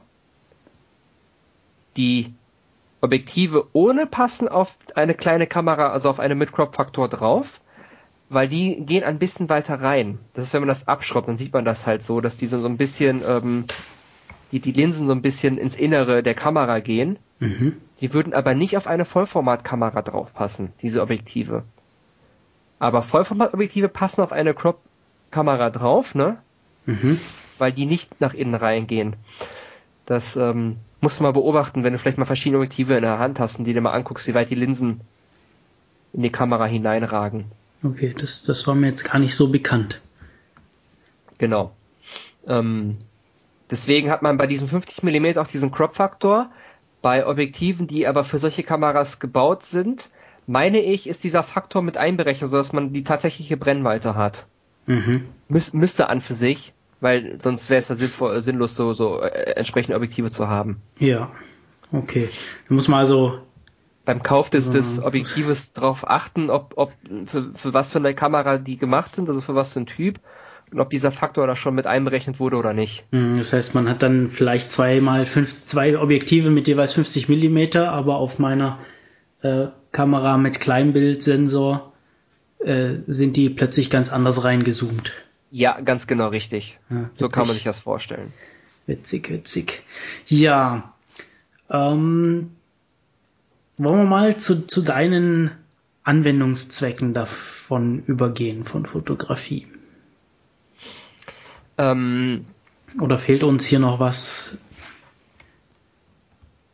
ja, oder wollen wir vielleicht mal aufs Zubehör kurz eingehen? Genau, da, da übers Zubehör wollte ich da kommen. Okay, wunderbar. Ähm, ja, was, was wäre denn deiner Meinung nach so das Wichtigste, was man sich zuerst zulegen würde? Also ich kann immer nur empfehlen, sich ein Stativ zuzulegen und da auch nicht am Geld zu sparen. Mhm. Spätestens wenn man ein Stativ voll ausfährt und man etwas wenigeres Wetter hat, ähm, oder auch ein Stativ oder, oder auch eine Kamera mit einem schweren Objektiv hat, wird man merken, wie das Ganze richtig anfängt zu wackeln. Mhm. Spätestens, wenn man dann eine Brennweite von 300 Millimeter hat und voll reinzoomt, sieht man, wie das Bild permanent am Wackeln ist. Ne, je größer die Brennweite, desto, desto schneller verzerrt das Ganze oder verwackelt das Ganze nämlich auch. Ich kann immer nur empfehlen, investiert in ein schweres und sehr wertiges äh, Stativ, weil dieses Gerät wird euch ein Leben lang auch begleiten. Hm. So. Das ist so der erste Punkt. Dann ist der zweite Punkt, das Stativ ist eine Sache, aber das Ganze, wo ich die Kamera drauf haue, ist natürlich nochmal eine andere Sache, ne? Ähm, man spricht da von diesem sogenannten, ich weiß nicht, Neiger nennt man das Ganze? Ich bin nicht mhm. gerade. Oder Kamerahalter? ich glaube Neiger. Ähm, es gibt da verschiedene Sachen. Es gibt zum Beispiel bei Videos, da muss man sehr seicht zoomen. Da gibt es solche Kameraneiger, die haben so einen ganz langen Arm. Dann gibt es solche ähm, schnell, ich, ich komme auf diesen Begriff gerade nicht. Also das, das sind genau Kugelköpfe. Das ja, ist so ein genau. Kugelkopf. Mhm. Da hat man einen Hebel. Das Ganze ist auf so einer Kugel drauf und man kann halt die Kamera rechts, links verschieben, drehen und sowas in der Richtung. Oder einen sogenannten Drei-Wege-Neiger. Das heißt, man hat drei Hebel, kann die Kamera aber genau in drei verschiedenen Positionen ausrichten. Meistens auch nochmal eine Libelle, ne? damit das ganze Foto in der Waage ist. Mhm. Vielleicht auch nochmal mit so einer Gradanzeige, und man weiß, wie viel Grad ähm, dieser Neiger gedreht ist. Und bei diesem Objektiv, ach bei, bei, bei dem Stativ sollte man darauf achten, dass man das Stativ und diesen Neiger separat tauschen kann. Die meisten sind so in einem drin. Ich hatte zum Beispiel den Fall, ich hatte mir einen Kugelkopf damals geholt, war damit aber auf Dauer nicht glücklich und hatte froh, dass ich bei dem Stativ, was ich mir geholt habe, das ist eins von Manfrotto, die den Neiger wechseln kann. Mhm. Ähm, dann hat man oft Stative, wo man sieht, dass alle drei Beine miteinander verbunden sind. Das ist zwar vielleicht schön, vielleicht ist es auch ein bisschen stabiler, ich weiß es nicht genau, aber es gibt nichts Schlimmeres, als wenn man einen, Boden hat, der auf einer Stelle höher ist. So, jetzt klingt hier mein Telefon. Sorry, damit habe ich, ich nicht gerechnet. Ja, erzähl. Mal, ich genau. mach mal aus. Und zwar, dass man das Bein nicht einzeln verstellen kann. Es ist immer praktisch zu haben oder zu wissen, wenn man jedes Bein einzeln im Winkel verstellen kann. Natürlich auch in der Höhe, das ist aber bei jedem ähm, Objektiv so. Weil so kann man nämlich das Stativ optimal an seine Gegebenheiten anpassen. Das beste Beispiel ist, ich habe einmal einen äh, Video-Review zu meinem Autoradio gedreht. Das ist so ein Android-Autoradio gewesen. Wenn ich jetzt so eine 0815 Stativ habe, hätte ich das nie in mein Auto reingepackt, weil das einfach viel zu unsicher ist. Unabhängig davon, dass es vielleicht auch nicht die beste Idee ist, mit sowas im Auto rumzufahren, ich konnte nicht immer so das Stativ optimal mit allen Beinen in verschiedenen Winkeln an den Sitz anpassen, dass es zumindest einigermaßen fest im Auto war. Mhm. So, ja, das zum Beispiel zum Stativ. Und da sollte man wirklich nicht sparen, weil man ärgert sich da später noch. Wenn man das Ding natürlich nur mal braucht, um das irgendwo hinzustellen, um ein Selfie zu machen, ist es eine Sache. Aber wenn man wirklich draußen fotografiert, ähm, zu Hause Produktfotos, weiß ich nicht unbedingt. Spätestens wenn man draußen fotografiert, ist so ein schweres, gut einstellbares Stativ meiner Meinung nach ein Muss. Das stimmt, ja. Ähm, ja, das merkt man einfach mit, also leichte Stative. Das ist unglaublich, wie sehr das wackelt. Und man kriegt die auch nicht fest. Also wenn man die Kamera draufschraubt, mir ist auch schon ganz oft passiert, dass es äh, durch die Sträubchen, die da drauf sind, auch nicht hält und dann einfach sich ständig nach unten verschiebt, weil es nach vorne wegkippt oder so. Ja, ganz genau richtig. Und da, damit hat man dann auch keinen Spaß. Also ich habe es mal gemacht, ähm, war dann in so einem ähm, Industriepark, das ist ein, eine ehemalige Industrieanlage, die ist abends beleuchtet. Da werden also bei uns in der Umgebung geht da jeder Fotograf hin, jeder Einschießfotograf muss da hingehen. Das ist mhm. so ungeschriebene Regel. Und wenn man dann auf so einem begehbaren ähm, Hochofen ist, oder ja, also doch, so ein Hochofen, so eine Art war das, da sind die Winde auch ein bisschen anders. Spätestens da merkt man dann auch, wenn man dann eine Spiegelreflex hat mit einem Objektiv, das sagen wir mal ein bisschen länger ist, ja, bei so einem leichten Stativ äh, wackelt das Ganze und fliegt die sogar noch weg. Vielleicht macht sogar deine Kamera noch kaputt. Ähm, deswegen kann ich da immer empfehlen, rein zu investieren. Man sollte da auch gut ähm, und gerne so ab 100, 150 Euro investieren. Es ist ja eine Investition, die man auch für Jahre behält. Ich habe ja meins, wie gesagt, ne, jetzt seit 2000, sagen wir mal 2009, halten wir das mal so ungefähr fest. Mhm. Ähm, es funktioniert immer noch das Gerät. Man bekommt da auch noch verschiedene Köpfe für, ne, die man da austauschen kann. Genau. Ähm, ja, was auch interessant ist, ähm, kostet ganz wenig Geld, ist ein Fernauslöser. Die gibt es verschiedene Variationen. Zum einen ganz günstig mit einem Kabel gebunden. Das heißt, man hat an jeder Kamera zum Beispiel einen USB-Steckplatz oder auch einen Steckplatz für diesen Fernauslöser. Den stöpselt man da einfach rein. Hat einen Teil in der Hand, wo man draufdrückt. Da kann man einmal fokussieren und wenn man nochmal draufdrückt, kann man dann das Foto auslösen. Und man kann sogar meist noch einen Hebel nach unten drücken, wenn man eine Langzeitbelichtung will, ne, wenn man 20, 30 Sekunden lang belichten will muss man so lange den Auslöser gedrückt halten, zumindest bei der manuellen Belichtungszeit. Ähm, ist immer ganz gut, weil wenn man nämlich auf die Kamera drückt, wackelt diese. Wenn ich jetzt 300 Millimeter oder ein, ein, ein, 300 Millimeter Objektiv drauf habe und dann auch nochmal drauf drücke, dann wackelt die Kamera und das bringt einfach nichts. Mhm.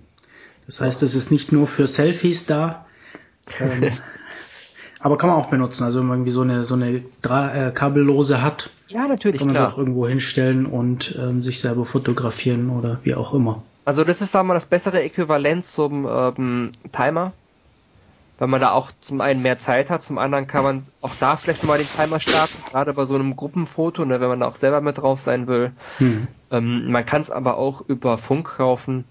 Und dann kann man im Endeffekt, weiß ich, das Ding vielleicht hinterm Arm verstecken, also hinterm Rücken und dann fotografieren oder wie auch immer. Ähm, über, also über Infunk, über Infrarot gibt's Fernauslöser auch. Über das Android-Handy kann man theoretisch auch einen Fernauslöser aktivieren, wenn man da sein Handy dran hat. Da kommen wir aber später nochmal hm. drauf zu sprechen. Ähm, Filter, möchtest du was zu den Filtern sagen? Äh, ja, also Filter sind so, ja, sehen aus wie Glasscheiben, die man vorne auf die, auf die Objektive draufschraubt.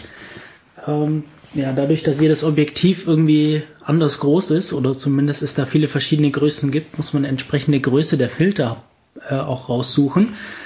Und ähm, die filtern, wie der Name schon sagt, entsprechende Eigenschaften des Lichts heraus. Äh, da gibt es zum Beispiel die UV-Filter, die eigentlich gar nicht viel machen, äh, außer ja, bisschen UV-Strahlung äh, zu, zu, zu filtern. Das sieht man an den Fotos nicht so sehr. Ich habe trotzdem welche drauf, einfach um die äh, oberste Schicht vom, für die, vom Objektiv, die oberste Linse, die vorne drauf ist, ein bisschen zu schützen. Ich weiß nicht, gibt's da, hast du da irgendwie noch andere Anwendungsfälle für, für die UV-Filter? Also ich muss sagen, bei mir ist genau das Gleiche. Also so, dass ich benutze es auch, um die, um das oberste Glas zu schützen. Ähm, ich weiß auch gar nicht, ob man das wirklich großartig sieht, ob man einen UV-Filter vorher, nachher, ob man da jetzt einen großen Unterschied sieht. Hm. Äh, möchte da mal behaupten, dass ein Foto ohne UV-Filter, wenn man die richtigen Einstellungen wählt, genauso aussieht. Also das macht das Foto wahrscheinlich nicht schöner. Ja. Ähm, was was äh, Fotos anders aussehen lässt, sind dann zum Beispiel so Farbfilter. Also wenn ich einfach eine rote Glasplatte vorne drauf schraube, dann wird rotes Licht gefiltert. Äh, das sieht man extrem am Foto dann entsprechend. Dann gibt es so verschiedene äh, Farben. Es gibt auch, es gibt auch manche Filter, die haben irgendwie so einen Farbverlauf drin. Dann kann man da so ver verrückte äh, Effekte erzielen, wie den, den Himmel dann irgendwie rötlich einzufärben. Ähm, sowas benutze ich aber eigentlich nicht. Hast du sowas schon mal gemacht? Nein, also ähm, so, so, so Farbfilter habe ich noch nie äh, benutzt. Die habe ich höchstens mal benutzt, um die halt vor so einen ähm, Licht zu packen. Damit, äh, weiß ich nicht. Genau, also nicht, nicht, nicht, nicht vor die Blende, äh, nee, also Linse, vor die, vor die, vor die Blende die, nicht. Vor die, vor die äh, Scheinwerfer oder, ja, oder genau. vom Blitz oder sowas. Genau, da, um das Licht, das da ist, anders einzufärben und nicht, dass das auf den Sensor dann trifft. Ja. Ähm, was aber äh, ein sehr interessanter Filter ist, ist der Polarisationsfilter oder auch kurz Polfilter. Äh, was der macht, der entfernt eigentlich Spiegelungen von, von nicht metallischen Oberflächen. Das ist ganz spannend. Also wenn ich irgendwie äh, Wasser, im, Spiegelungen im Wasser habe oder Spiegelungen auf Glasscheiben habe, dann kann ich die dadurch effizient rausfiltern und das funktioniert deshalb, weil diese, weil dieses Licht, das erst auf diese spiegelnde Fläche auftritt, ähm, ja sogenannt polarisiert ist und dadurch diese Lichtwellen in eine bestimmte Richtung schwingen. Vielleicht erinnert man sich da auch noch an Physikunterricht in der Schule. Und dieser Polfilter kann das entsprechend rausfiltern, wenn er in der richtigen Richtung angebracht ist. Das heißt, die muss man immer ein bisschen drehen, so lange bis die, bis die, bis der gewünschte Effekt da ist, den man haben möchte. Genau, bei den Polfiltern ähm, kann ich immer empfehlen, probiert ruhig mehrere aus. Es gibt welche, die sind schmal, es gibt welche, die sind breit. Dadurch, dass man diesen Pullfilter aber erst aufschrauben muss und ihn dann noch drehen kann, bekommt man manche nicht so gut wieder vom Objektiv runter. Mhm, stimmt. Da muss man drauf achten. Also ich habe mir da auch mal welche angeguckt. Ähm, ich weiß jetzt gerade nicht, welchen ich habe, aber ich habe da mal verschiedene getestet und habe dann halt den die zurückgeschickt, die halt nichts waren. Ähm, man bekommt auf jeden Fall Spiegelung nicht zu 100% weg, aber man bekommt sie effektiv verringert. Nebeneffekt ist auch noch, man bekommt die, ähm, man bekommt schöne Farben dabei. Ne? Man, man bekommt einen Himmel viel blauer und viel satter hin. Ähm, und zwar viel schöner als wie man es mit dem mit dem bloßen Auge erkennen kann. Und ähm, so ein Polfilter, der der ähm, macht immer so sehr schön sehr schön Fotoeffekt, sage ich mal. Mhm. Also da, da da kann man das Foto wirklich edel mitwirken lassen. Er macht aber auch dunkler, richtig? Also ja, er, er, er macht auch dunkler. Ähm, man kennt ja diese, diese 3D-Brillen aus dem Kino. Mhm. Die lassen auch nur Lichtwellen in einer bestimmten Richtung durch auf dem Auge. Mhm. Und dadurch äh, hat man halt zwei verschiedene Bilder, ne? und die sind halt äh, versetzt, sag ich jetzt mal. Ähm, so ähnlich ist so ein Polfilter auch. Genau. Ja. Okay, ähm, gibt sonst noch Filter? Also das sind so die, die, die häufigsten, die mir so bekannt sind. Ja, ähm, es gibt noch einen Filter, den ich sehr schön finde, und zwar, ähm, man hat ja, oder ihr kennt doch bestimmt auch, diesen typischen Wasserfall, aber dieser Wasserfall, der sieht so, das Wasser sieht so ganz geschmeidig und ganz weiß ja. aus und so malerisch und so märchenhaft. Ähm, das ist nicht, weil da irgendeiner was reingezeichnet hat, sondern es gibt sogenannte ND-Filter. ND für Neutral Destiny. Das sind Filter, die sind dunkel. Die machen das, ähm, was man fotografiert, ziemlich dunkel. Also im Endeffekt das, was ich jetzt vielleicht mit der Belichtungszeit oder mit der Blende machen würde. Der Vorteil ist allerdings, an einem helllichten normalen Tag kann ich mit diesen Filtern eine Szenerie, die ich vielleicht, weiß ich nicht, eine Zehntelsekunde fotografieren würde, auch insgesamt zehn Sekunden fotografieren, ohne dass das Bild, ohne dass das Bild einfach nur komplett weiß ist. Weil der Filter selber ähm, alles richtig dunkel macht. Der Vorteil ist, wenn ich so lange zum Beispiel fließendes Wasser fotografiere, verschwimmt das irgendwann mal. Und das ist bei, bei solchen Wasserfotos immer sehr schön, wenn man dann halt einfach so, so, so, so einen malerischen weißen Schaumteppich hat. Mhm. Ken, hast du bestimmt ja auch schon mal gesehen. Ja, die sind super. Also Fließen ähm, im Wasser oder auch Wellen am Meer. Genau, sowas in der Richtung. Und ja. ähm, das kann man mit diesen Filtern machen. Üblicherweise gibt's da, ähm, hat man da Filtern verschiedenen Stärken. Man kann auch Filter aufeinander schrauben, also nicht nur einen aufs Objektiv machen, sondern auch ineinander wieder. Und kann sich dann da ähm, ja, die gewünschte Belichtungszeit einfach durch die Filter schon mal ähm, vorwählen. Bei solchen Sachen ist nur wichtig, vorher fokussieren, dann den Fokus, nachdem fokussiert ist, auf manuell umstellen, dann den Filter draufsetzen. Meistens können die Kameras, wenn da mehrere Filter drauf sind, das Objekt nicht mal richtig fokussieren, weil da zu wenig Licht nur noch reinfällt. Mhm. Fürs Erste. Ähm, wenn man einen Filter kauft, auch nicht den günstigsten nehmen, den man direkt bekommt. Man sollte immer darauf achten, dass die Gläser vergütet sind. Das hat einfach den Hintergrund, was bringt mir ein Filter, der polarisiert, wenn die Gläser schlecht sind und das Foto an für sich am Ende auch schlecht aussieht weil es halt einfach ein günstiges Glas ist, ähm, weil das Glas die Farben verfälscht, weil das Glas Beugungen ähm, hervorruft, so dass das Foto einfach irgendwie so ein bisschen wie also so durch so ein Fischglas aussieht, ne? Sowas ja. in der Richtung. Ähm, Kennzeichnung ist da meistens ein C für coated, ne? Mhm. Oder halt ähm, MC vergütet. Das sind so Stichwörter, da sollte man vielleicht beim Kauf mal drauf achten. Hm. Sind wir dann durch mit den Filtern? Ja, da sind wir durch. Okay. Mit den gängigsten auf jeden Fall, ja. Ja. Ähm, was man häufig hat und häufig sieht bei, bei so Profifotografen sind ja so Aufsteckblitze. Warum brauche ich das denn? Kameras haben doch normalerweise immer einen Blitz mit eingebaut. ja, wer kennt's nicht, ne? Man, man ist auf einem Party, auf, auf einer Party, macht ein Foto und alle haben rote Augen. Mhm. Also dieser rote Augeneffekt, ähm, ich glaube, es, es gibt keinen, der diesen roten Augeneffekt ja nicht kennt. Ja. Ähm, dieser Effekt wird dadurch hervorgerufen, dass der Blitz sehr nah auf, auf einer Höhe mit dem ähm, Objektiv ist. Durch den Blitz wird quasi im Auge irgendwas an, ange, an, ausgeleuchtet, was quasi dann rot zurückgeworfen wird. Mhm. Dadurch entsteht dieser rote Augeneffekt. Ähm, bei einem Aussteckblitz hat man den Vorteil, der Blitz ist viel weiter vom Objektiv entfernt. Man kann ihn auch noch so einstellen, dass er vielleicht noch ein Deckeblitz und das zurückgeworfene Licht alles erhält. Ja.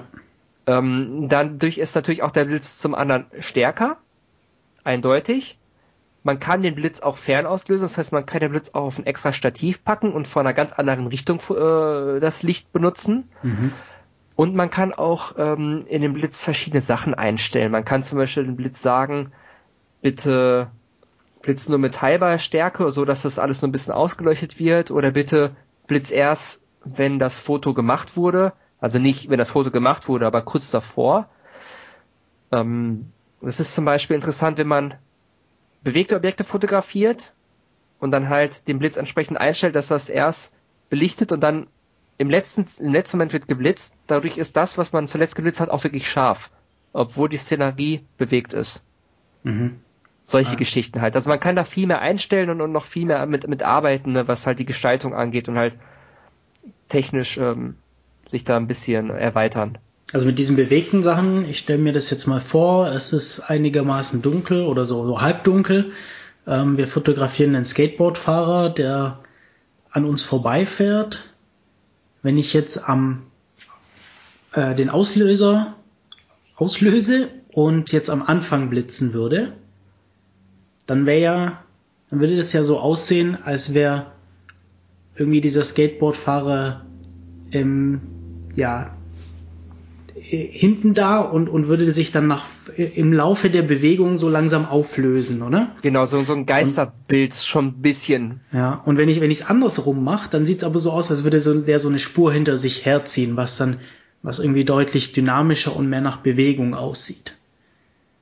Genau, richtig. Ähm, man kann sich den Auslöser äh, bzw. den Bildsensor so vorstellen, da ist ein Vorhang davor. Das sind also zwei solche ähm, zwei solche Schieber, die sich äh, nach rechts, nach links bewegen, aufgehen, äh, das Bild belichten, dann wieder zugehen. Mhm. Man kann sagen, bei dem ersten oder bei dem zweiten Vorhang, das ist auch eine Einstellmöglichkeit bei einer Kamera. Mhm. Und damit kann man dann halt sagen, ob das am Ende oder am Anfang äh, des Szenerie oder des, des, des, des Machens, des, des Belichtens, da der Blitz auslöst. Und bei dem zweiten Vorhang ist bei bewegten Objekten immer besser, da man im Zweifel nicht mehr diesen, diesen Schatten hat, wie du es gerade bezeichnet hast. Ja. Genau. So. Ja, Schatten, genau. Ähm, extra Blitz, wenn ich, wenn ich gegen, erst gegen die Decken, gegen die Decke blitze und dann das Streulicht nehme, dann habe ich auch viel weniger unschöne Schatten im Bild. Auch nochmal ein Vorteil von so Aufsteckblitzen.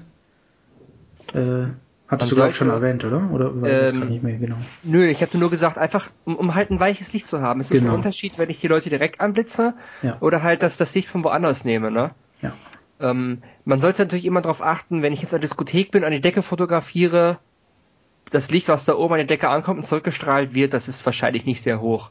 Hm. Andererseits, wenn ich natürlich irgendwo ähm, gegen eine Wand fotografiere, die rot ist, dann kommt das Licht auch rot zurück. Ja. Das heißt, es ist also das Foto hat auch ein rotes Licht. Ähm, da muss man darauf achten. Viele Blitze haben aber die Möglichkeit, so eine, so eine, so eine Karte, so eine Reflektorkarte, die sind da eingebaut. Da kann man so, so ein weißes Stück Plastik rausziehen. Es ist immer sehr schön, wenn ihr mal Fotografie, also so Partyfotografen seht in den Diskos, die haben die Blitze meistens nicht nach vorne, sondern so schräg nach oben gerichtet und so eine Karte. Das heißt, das Foto, ähm, das, also das Licht tritt ja auch seitlich aus dem Blitz heraus, also quasi schräg und nicht nur alles nach oben. Und das, was von der Karte fotografiert wird, beleuchtet halt im Endeffekt die Person. Da kann man sich auch Sachen bauen, das habe ich auch mal gemacht. Ähm, das verlinken wir auch mal. Das ist so eine genannte äh, Better Bounce Card. Ähm, das wird aus ähm, Moosgummi gemacht und ist auch so ein Teil, was man sagen wir mal auf den Blitz aufsetzen kann. Und das reflektiert dann richtig schön das Licht. Das benutze ich sehr gerne und sagen wir mal eine sehr schöne homogene Ausleuchtung von ähm, Leuten bei Fotos oder bei Konzerten zu erreichen. Mhm. Okay, ja, ähm, Blitze. Zubehör, was man vielleicht noch nennen könnte, wäre ein Batteriegriff, benutze ich auch sehr gerne. Mhm. Das ist im Endeffekt ein Teil, ähm, was ich dann unter die Kamera schrauben kann. Hab noch einen weiteren Griff. Zum einen passen da mehr Batterien oder auch Akkus rein. Zum anderen kann ich die Batterie, ach die ähm, die Kamera so viel besser halten, wenn ich zum Beispiel im Hochformat ne mhm. fotografiere. Und ähm, dadurch wird die Kamera auch griffiger, weil meine Kamera ist nicht so hoch. Das heißt, der kleine Finger, der baumelt immer in der Luft oder den muss ich immer so ranpressen. Ja. Dadurch kann ich die Kamera, vor allem wenn ich ein schweres Objektiv habe, um einiges besser festhalten. Genau. Okay. Ja. Ähm, wenn ich mir deine Fotos so anschaue, also du hast hier, du hast hier so ein paar verwendet. Unter anderem benutzt du das öfter, um so Gadgets zu fotografieren. Genau, richtig. Äh, für Pocket PC. Und äh, hier ist irgendwie so ein Samsung Galaxy mit drin, so ein Smartphone, äh, Tablets, verschiedene. Äh, du hattest ja eigentlich am Anfang schon deinen Tisch erwähnt, oder? Also du hast, das, ich nehme an, das funktioniert da genauso. Du hast eben so ein so ein, so ein, so ein Poster, so ein Plakat, das hinten so ein bisschen gebogen ist so dass man dann äh, als Hintergrund eben diese eine Fläche hat und sich ganz auf dieses eine Objekt da in der Mitte auf dem Tisch konzentrieren kann. Genau. Wie sieht denn das außenrum aus? Ich vermute, die Kamera steht auf einem Stativ, oder? Genau, richtig. Die Kamera, die steht auf einem Stativ und dann habe ich von rechts und von links diese Lampen mit diesen Gegenlichtschirmen. Im besten Fall hat man von oben auch noch etwas, was halt ähm, Licht erzeugt. Oder man hat vielleicht sogar eine, ah, wie heißt nochmal diese, diese, diese, diese großen Kästen, ähm, ähm, ich komme komm halt nicht mehr auf den Namen. Äh, ich ich überlege auch gerade, fällt uns vielleicht noch ein. Ja, fällt uns äh, auf jeden Fall nochmal ein. ähm, gut, auf jeden Fall hat man dann vielleicht auch nochmal von oben Licht. Das ist bei einem Stillleben ist es im Endeffekt auch ganz gut, wenn man halt, sagt man, das Licht schon mal äh, ein festes Licht und keine Blitze nutzt, weil so kann man das Licht besser ausrichten. Ähm, man kann aber auch hier mit Blitzen arbeiten, ähm, vielleicht nochmal von mehreren Seiten. Ich habe einen Fototisch, den habe ich aus Sperrholz gebaut, also wirklich aus Baumarktzubehör, irgendwelche Baumarktbeine genommen, da eine weiße Folie erstmal als Grundfolie draufgeklebt und dann halt immer dieses, diese Pappe, die mache ich dann mit solchen Klammern fest, damit die halt nicht verrutscht und dann ähm, kommt das Objekt da drauf, dann wird ja von den Seiten beleuchtet und die Kamera steht auf dem Stativ und steht halt davor. Ja, und das ist auch schon die ganze Magie. Mhm.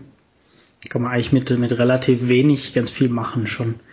Mit viel selber basteln auch. Also bei der Fotografie kann man viel selber bauen. Die meisten Sachen, die man sich kauft, kosten eine Menge Geld, sind zwar fertig, aber wer gerne bastelt und auch Spaß daran hat, der ähm, muss sich da jetzt nicht die teuersten Sachen kaufen. Ja. Licht, Lichtbox, Lightbox. Ich komme gerade nicht drauf. Ja, also gut, Softbox kenne ich noch, aber das sind Soft, ja eher. Soft, ja doch, ich meinte genau eine Softbox, die meinte ich. Genau, die, die, die streuen dann entsprechendes Licht, so dass es auch nicht so, so ein hartes Licht ist. Genau. Äh, ein Foto, das mich bei dir interessiert, das hast du, das hast du hier ähm, mit drin, zwei, zwei Erdbeeren, die von so Wasser äh, umspült werden. Wie ist das zustande gekommen? Also das sieht echt ganz cool aus. Also ich, ich beschreibe das mal ganz kurz. Man sieht ja, wir, wir können ja auch gerne die Fotos mal oder das Foto mal verlinken, damit die, die ähm, Zuhörer auch wissen, worum es geht. Genau, das, ähm, das, das mache ich dann noch. Also ich, ich beschreibe es trotzdem kurz noch. Also man sieht eben scharf im Vordergrund diese Erdbeeren, äh, zwei Stück nebeneinander und ja, da ist eben so, so ein Wasserschwall, der gerade in, in Bewegung da fotografiert ist. Und der Hintergrund ist schwarz in dem Fall. Ähm, das, ich habe es mal ähm, Highspeed-Fotografie genannt. Mhm. Das ist im Endeffekt ein handelsübliches Aquarium, ne? so, so ein kleines Aquarium, was man halt für die Fischis hat. Okay. Und auf dem Aquarium selber, ich muss mal eben auf meinem Handy, ich habe ähm, die Szenerie selber, also den, den Aufbau habe ich auch selber fotografiert, dann kann ich da auch viel mehr zu sagen. Ähm, jetzt muss ich gerade mal kurz äh, schauen, in welchem Ordner ich das Ganze nochmal habe. Ordner Fotografie. Ne, man kennt das ja, wenn man live etwas sucht, dann findet man's hm. nichts. So, da ist es. Ja. ähm, also wir hatten hier quasi dieses Aquarium. Ähm, beleuchtet wurde von der Seite mit einem Blitz. Diesen Blitz ähm, kann man mit einer Verlängerung, ähm, die Verlängerung packt man halt auf den Blitzschuh, dann hat man diesen Blitz auf dem Stativ, sodass quasi das Signal weitergeleitet wird. Dann haben wir von der Seite, das habe ich mit einem Bekannten gemacht, von der Seite das Ganze mit ähm, beleuchtet. Von der anderen Seite haben wir einen Spiegel aufgestellt, sodass das Licht auch reflektiert wird, damit wir von beiden Seiten auch ähm, das ah, ganze Objekt hell haben. Ähm, wir haben eine Schnur, über dieses Aquarium gespannt und daran einen ähm, Dübel genommen, den haben wir nach unten hängen lassen, damit wir immer den gleichen Punkt haben, wo wir diese Erdbeere fallen lassen. Aha. Man nimmt also diese Erdbeere an dem Punkt, legt sie ins Wasser und richtet daran diesen Fokus aus, ne? Und stellt die Kamera auf manuellen Fokus. So damit man erstmal diesen Fokuspunkt hat, weil man kann nicht äh, erwarten, dass die Kamera in dem Moment auch nochmal den Fokus selber stellt. Mhm. Das ist keine gute Kamera vielleicht, ist aber für den Zweck nicht erforderlich. Ähm, Im Hintergrund ist ähm, eine schwarze Pappe. So. Und die Kamera ist auch so eingestellt, dass man das, die, die Wasserkante nicht sieht. Mhm. Ähm, Beziehungsweise vielleicht kann man es auch später wegschneiden, aber äh, man möchte ja das Objekt haben, wenn es ins Wasser eintritt. Oder ähm, wir hatten, nee, oder wir haben die auch so eingestellt, dass man die Wasserkante sieht, aber genau nur die Wasserkante. Ja doch, man, man sieht auch die Wasserkante. Ich habe das Foto mhm. jetzt gerade nochmal aufgerufen. So war das. Ähm, damit man es halt beim Eintreffen sieht. So. Und jetzt machen wir folgendes. Man hat einen Fernauslöser in der Hand, hat die Belichtungszeit etc. vorher alles einmal eingestellt. Ne? Wie gesagt, mit der Hand das Objekt reinhalten, fotografieren und gucken, ob alles gut ausgeleuchtet ist. Nimmt dann diese Erdbeere, lässt sie los und drückt ab. Man muss hoffen, dass das Gehirn genau dann den Auslöser betätigt, wenn diese Erdbeere kurz nach, also kurz ins Wasser eingetaucht ist. Mhm. Ja, das, das braucht viele Versuche. Ja. Das braucht sehr viele Versuche. Und wenn man es dann irgendwann mal hat, dann ähm, haben wir natürlich ein bisschen noch in Photoshop nachgearbeitet. Ne? Also man darf nicht vergessen, das ist eine Frucht. Ähm, das ist bei Zitronen ganz schlimm. Man hat das Wasser sehr schnell äh, mit dieser Zitronensäure voll und das sieht man auch, dieses Trübe. Hm. Muss also auch das Wasser austauschen. Ja, und dann kann man natürlich immer ein bisschen nachbearbeiten, die Farben noch mal ein bisschen kräftiger machen. Ja, und dann kommt da halt so ein Foto bei rum. Ähm, es sind wirklich viele Aufnahmen, also wir haben bestimmt, äh, ich weiß nicht, 500 Mal das Ganze versucht. Das gleiche habe ich dann noch mal im Keller wiederholt mit einer ähm, Zitrone. Mhm. Im Nachgang kann ich sagen, Zitronen sind halt nicht so praktisch, ne? weil man das Wasser oft wechseln muss. Und ich kann immer empfehlen, man sollte vielleicht zwei Blitze nehmen. Mhm. Es ist immer praktischer, wenn man halt zwei Blitze hat, sei es zwei von der Seite oder vielleicht ein von der Seite, ein von oben, von der anderen Seite dann Reflektor. Äh, weil es nichts ärgerlich, als wenn man das Foto richtig gut getroffen hat, aber das Objekt schlecht ausgeleuchtet ist und man das versuchen muss, irgendwie mit der Bildbearbeitung nochmal auszu auszuleuchten oder nochmal rauszuholen. Ja. Aber so ist das Foto entstanden, also mit, mit sehr einfachem Equipment, also alles wieder sagen mit so Hobby-Equipment. Und ähm, dann kann man auch probieren, vielleicht mit, mit verschiedenen Objekten, man kann es mit Früchten probieren. Ähm, man kann es auch gerne mal mit einem weißen Hintergrund probieren.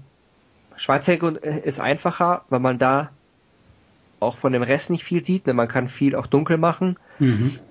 Am Ende ist es tatsächlich einfacher. Ich schaue mir hier gerade in den, in den Metadaten von dem Foto sind die Kameraeinstellungen gespeichert. Ähm, ich, die schaue ich mir gerade hier an. Da steht als Brennweite 120 mm, also relativ weit reingezoomt. So, also ja, nicht, nicht übermäßig stark, aber, aber 120 ist doch eher schon ein bisschen oberer Bereich. Äh, Blende, Blendenzahl 8, also eine, ja, also bei der Blende von 8 reicht's aus. Da ist das Foto scharf genug. Genau, also relativ, ähm, relativ scharf auf den verschiedenen Ebenen. Empfindlichkeit 200 sehe ich hier. Äh, was ich interessant finde, Belichtungszeit steht hier als eine Sechzigstel Sekunde. Das kommt mir fast ein bisschen lang vor, aber okay, scheint zu reichen. Ja, also das, die Belichtungszeit, die muss man halt im, im äh, Vorhinein immer ausprobieren. Mhm. Das ist, das ist halt, das ist halt wichtig. Mhm. Also bei so, bei so Sachen, wo man irgendwie eine Momentaufnahme einer schnellen Bewegung haben möchte, da geht man in, in sehr, sehr kurze Belichtungszeiten rein. Und ich hätte, genau. jetzt, ich hätte jetzt kürzere erwartet, also eher so eine 250. oder sowas, aber okay, scheint, scheint so geklappt zu haben. Ja, das, das hat so ganz gut geklappt. Ähm, also wichtig ist einfach, dass die Kamera halt schnell genug auslöst, wie schnell, das muss man halt selber rausfinden, äh, weil das Problem ist natürlich immer, wenn ich auslöse, heißt es noch lange nicht, dass ich den Punkt erwische, den ich ausgelöst habe, sondern ja. das Objekt fällt ja auch. Und es kann sein, dass die ist, dass, dass die Belichtung fertig ist, wenn das Objekt schon längst im Wasser gelandet ist, schon längst alle Spritzer wieder vorbei sind. Da muss man halt immer probieren, vielleicht auch einen Ticken vorher auslösen, wenn es gerade auf dem Wasser auftritt. Das ist halt immer ähm, so ein bisschen eine Rumprobiergeschichte. Ja, da kann man, also mit Fotos kann man schon viel Spaß machen, gerade mit so dynamischen Sachen, was ich auch immer, was ich super finde. Ich habe einmal Fotos gesehen von so Künstlern, die haben so Lichtzeichnungen gemacht, also die haben irgendwie, irgendwie ins, im, im Dunklen Fotos gemacht. Äh, zum Beispiel wie in einem dunklen Raum oder auch eben nachts draußen im Wald oder vor irgendwelchen äh, Felsen oder sowas. Und dann mit, mit Feuer oder mit Taschenlampen, also lange Belichtungszeit und da eben was, was reingezeichnet sozusagen. Da kann man ganz spannende Sachen auch mitmachen. Ja, da kann man noch ganz, ganz, ganz fiese Sachen mitmachen. Das kennt man ja ganz gut. Ähm vielleicht irgendwelche Genitalien ins Licht zeichnen oder so aus der Richtung, wenn man halt Spaß hat. nee, aber Spaß beiseite. Ähm, da kann ich einen Tipp zu geben und zwar hatten wir ähm, diese, diese Stahlwolle. Mhm. Ja, wenn man die halt in so ein Gefäß reintut, also sagen wir mal irgendein Gefäß, was, was ein bisschen ähm, luftdurchlässig ist oder offen ist und diese Stahlwolle anzündet und dann halt ähm, an einem Seil das Ganze schwingt, ne? Dann mhm. bekommt das Sauerstoff und die Stahlwolle wird unheimlich hell und unheimlich heiß auch. So. Wenn man also jetzt in der völligen Dunkelheit 10 oder 20 Sekunden lang belichtet und dann halt diese Stahlwolle schwingt, dann sieht man ja jede einzelne Bewegung, die man damit geschwungen ist und kann damit auch sehr, sehr interessante Fotos machen, so, so einen Feuerkreis zum Beispiel oder sowas in der Richtung. Mhm. Und da kann man also, ähm, wenn man die Nacht halt zum Fotografieren nutzt oder die Dunkelheit, ist man da auch gestaltungstechnisch wirklich offen. Ja. Man hat da viele Möglichkeiten, da solche schönen Fotos zu machen. So ähnlich ist es eigentlich auch mit Sternen, ja. Sternenhimmel, wenn man den sehr lange belichtet, man sieht dann auch die Bewegung der Sterne. Genau, richtig. Ähm, ein Bekannter hatte mal ähm, das Problem, er hat das auch gemacht, hat sehr lange belichtet. Man darf eins nicht vergessen, ähm, ich weiß nicht, wie das bei aktuellen Kameras ist, dieser Sensor wird auch irgendwann mal warm Mhm. Und es ist auch nicht gut, wenn man super lange belichtet. Also wir reden jetzt nicht von 30 Sekunden, sondern wenn man mehrere Minuten belichtet, soll es wohl auch für den Sensor manchmal nicht so von Vorteil sein, wirklich sehr lange zu belichten. Okay. Da ähm, muss man immer so ein bisschen darauf achten. Ich weiß nicht, wie schnell man sich die Kamera damit kaputt machen kann, aber es ist möglich. Ah ja, das äh, wusste ich jetzt auch noch nicht, dass es so ist. Ähm, verwandtes Thema, hast du mal versucht, Blitze zu fotografieren? Nee, ähm, ich habe es noch nicht versucht. Ich habe zwar ähm, ein Gerät dafür, da kommen wir vielleicht auch nochmal gleich drauf zu sprechen, ähm, habe es aber noch nicht versucht soweit. Nein. Okay, also ich, ich habe es versucht, äh, ich war bisher nicht erfolgreich. Ähm, jetzt bin ich gespannt, was für, ein, was für ein Gerät du da erwähnt hast, weil da ist mir nichts bekannt. Ähm, beim Blitzen haben wir natürlich immer den Nachteil, äh, dass das, weiß ich nicht, ob wir hier von, von Milli, von Zehntelsekunden sprechen, auf jeden Fall von einer sehr kurzen Zeit. Mhm. Ähm, in dieser Zeit ist es so, dass äh, entweder man belichtet lange und der Blitz kommt vielleicht nicht, oder man löst dann aus, wenn der Blitz kommt. Und das dann, dann, dann war es schon wieder, ganz genau. Ja. Ähm, es gibt ein Zusatzgerät, das ist der sogenannte Smart Rig. Der mhm. funktioniert sowohl für Ken als auch für ähm, ist nochmal der, der Konkurrenz von Ken? Nikon? Nikon, Nikon-Kameras. Mhm. Konkurrent, aber der große Mitbewerber. Ähm, das ist ein Gerät, das kann ich eigentlich jedem Fotografen empfehlen. Und zwar ist das eine kleine Box, die kann ich dann über so einen äh, 2,5, ähm, genau, also der normale Klinkenstecker ist 3,5 Millimeter und dann gibt's dann mal diese kleinere Version, ich glaube 2,5 Millimeter Klinke, ähm, zumindest an die Canon-Kamera mit diesem ähm, Kabel anstecken. Und dieses Gerät hat verschiedene eingebaute Möglichkeiten. Zum anderen, zum, also auch so eine Fotodiode. Diese Fotodiode löst bei Licht aus. So. Das heißt, wenn ich jetzt die Kamera einstelle, dass die möglichst schnell auslöst, ne? also eine möglichst kurze Belichtungszeit nehme, packe ich diese, diesen Smart Trick an ähm, den Fernauslösenstecker. Mhm. Das ist dann also wie so ein Fernauslöser im Endeffekt und diese Fotodiode löst natürlich dann aus, sobald Licht erscheint. Wenn die empfindlich genug ist, dann löst sie im besten Fall bei dem Blitz aus. Ah, ja. Das Ganze ist auch noch ganz praktisch und zwar gibt es auf der anderen Seite eine Infrarot-LED, da kann ich einen handelsüblichen Laserpointer nehmen und eine Lichtschranke mitbauen. Und sobald diese Lichtschranke einmal unterbrochen wird, löst das Ganze aus. Ich kann ein Mikrofon daran anschließen, so dass ich im Endeffekt das Ganze, dass ich mit Sound auslösen kann. Mhm. Dann kann ich ähm, Belichtungsreihen einstellen. Das heißt, dass die Kamera macht drei verschiedene Fotos. HDR-Thema, wollen wir später nochmal drüber sprechen. Und es ist ein sehr, sehr praktischer Helfer, um damit Fotos zu schießen. Also das Gerät kostet, weiß ich nicht, 40, 50 Euro. Man kann es sich sogar, also man kann sich auch die Bauanleitung holen, das Ganze dann selber zusammenbauen oder halt auch kaufen. Ähm, verlinken das Ganze auch mal. Wie heißt das nochmal? Smart Trick. Ähm, mhm. ähm, habe ich auch, habe ich dir auch verlinkt. Super. Das, das also es hat unheimlich viele Möglichkeiten. Ähm, ich sehe auch gerade ein schönes Beispiel und zwar Streichhölzer. Wenn mhm. die gerade angehen oder auch wenn die gerade ausgehen, diesen, diesen Rauch zu fotografieren oder explodierende Glühlampen zu fotografieren, ne? Oder explodierende ja. Wasserbälle, äh, Eier, also einfach alles, ähm, was man so mit den, mit der, mit der menschlichen Hand vielleicht nicht mehr schnell genug auslösen kann, das mit solchen Helfern zu machen, ne? Auf Schall oder auf Licht hin. Vielleicht auch, wenn man ungebetene Gäste hat, Tiere durch eine Lichtschranke zu entlarven, was auch immer. Mhm. Ähm, Gewitterblitzauslöser mit Zeitangabe gibt's hier, hat, hat das Ding auch. Wahnsinn, Wahnsinn. So, das hat wirklich ähm, Langzeitbelichtungen hat's auch, da kann man auch Sterne mit fotografieren, ne? Also auch wenn die sich bewegen, dann halt so, so kreismäßige Sternenfotos zu haben. Also, ähm, das ist ja ziemlich cool. Über eine Infrarotfernbedienung kann man das Ganze auch auslösen. Das heißt also vielleicht auch, wenn man eine, eine Fernsehfernbedienung hat, müsste ich mir mal angucken. Mhm. Das Ding als Fernauslöser zu nutzen. Ach ja, das hat wirklich eine Menge Funktionen. Ähm, das ist eigentlich schon ein Muss, dieses Gerät. Es ist sehr schade, dass bei meiner Kamera der Stecker für den, also die Buchse für den Kabelfernauslöser kaputt ist. Das ähm, ist sehr ärgerlich. Hast du denn mal überlegt, die Buchse da ähm, vielleicht mal manuell dran zu löten? weiß nicht, ob, ob du die ob, ob du das Ding auseinander bekommst, aber ja. bei so einer alten Kamera. das stimmt, das könnte ich mal machen. Also es, es gibt es gibt Geräte von günstig bis teuer, die einem mhm. ähm, äh, helfen, die elektronisch irgendwelche Ventile auslösen, um, um Tropfen zu fotografieren, sekundengenau getaktet etc. pp.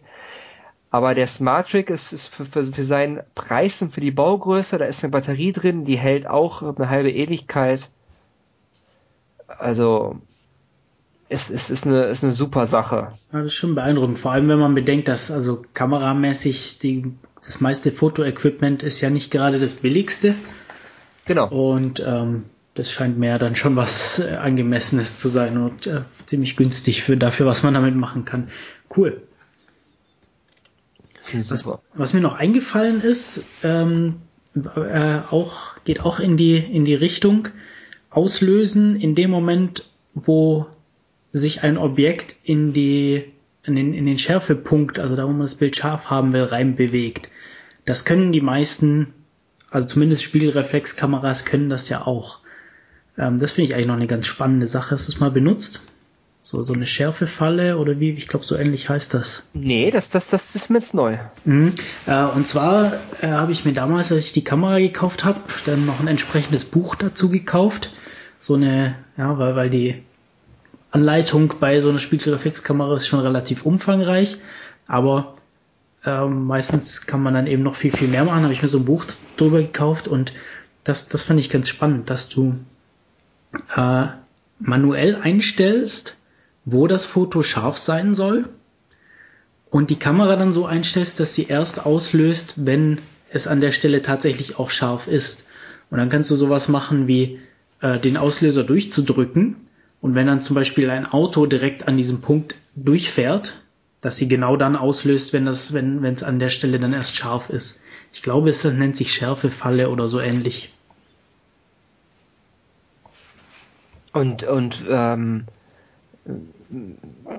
Woher weiß die Kamera, dass es an dem Punkt dann genau scharf ist? Also wie, wie überwacht die das? Das, das, das macht sie, glaub, das macht sie sowieso immer, oder? Also sie, sie schaut, sie ähm, misst ja sowieso ständig nach äh, die Schärfe da. Also wenn, wenn, wenn du wenn du auslöst praktisch, dann ja, versucht sie es an der Stelle scharf zu machen.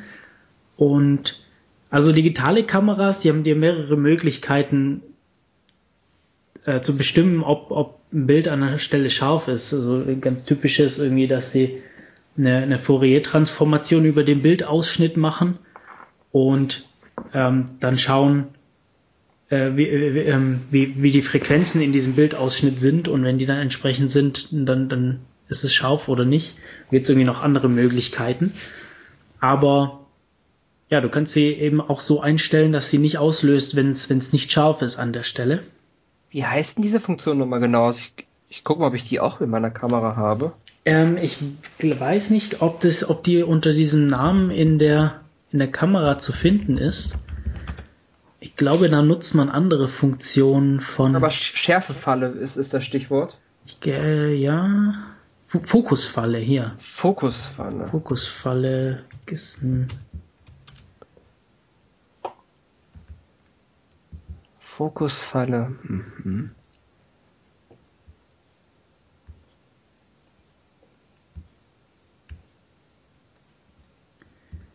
Genau, und ähm, du stellst die Priorität auf die Schärfe oder auf die Auslösung. Also je nachdem, welchem Modus ist, priorisiert die Kamera eben, dass sie auslöst. Das machst du eigentlich ganz gerne bei so, bei so stark bewegten Bildern, dass sie, dass du das, dass du es auch noch das Bild bekommst, auch wenn es nicht hundertprozentig scharf ist. Also wenn es dir wichtiger ist, dass du das, dass du das Bild machst dann kannst du dir die Priorität auf die Auslösung legen oder du legst die Priorität auf die Schärfe, dann kannst du das damit machen. Ja, müsste ich, müsste ich mir nochmal. Ähm, ich habe eine Tonwertpriorität, aber das ist was anderes, oder? Tonwert, das klingt nach ja, was, anderem, ne? oder? Jetzt sind wir beide am Suchen. Ja, also unter, unter Fokusfalle oder Schärfefalle findet man so einiges. Das fand ich auf jeden Fall wahnsinnig spannend. Ja. man, man braucht halt relativ viel Vorbereitung, um das zu machen. Also du musst eben genau an der Stelle scharf stellen können. Da sollte dann an der Stelle schon mal eben was gewesen sein, an dem du scharf stellen kannst, sonst wird das natürlich nichts. Oder du schaffst es irgendwie, das zufällig manuell da einzustellen. Ja, ist also ist nicht ganz leicht, das einzustellen, aber kann helfen. Also gerade bei so bei so Autorennen oder sowas, das ist immer so ein typisches Beispiel. Also was ich habe um sowas ist halt dieser dieser Autofokus, der halt kontinuierlich fokussiert. Mhm. Als AI-Fokus oder AI-Servo, aber ich weiß nicht, ob das das jetzt auch ist. Nee, das ist das ist auf jeden Fall was anderes. Das was anderes also dass er praktisch, dass der Fokus sich mit anpasst, wenn, genau, wenn sich das, wenn sich das Objekt oder die Kamera eben bewegt äh, an eine andere Stelle und, und, und sich der Fokus ändert an der Stelle, wo du es haben willst. Ja.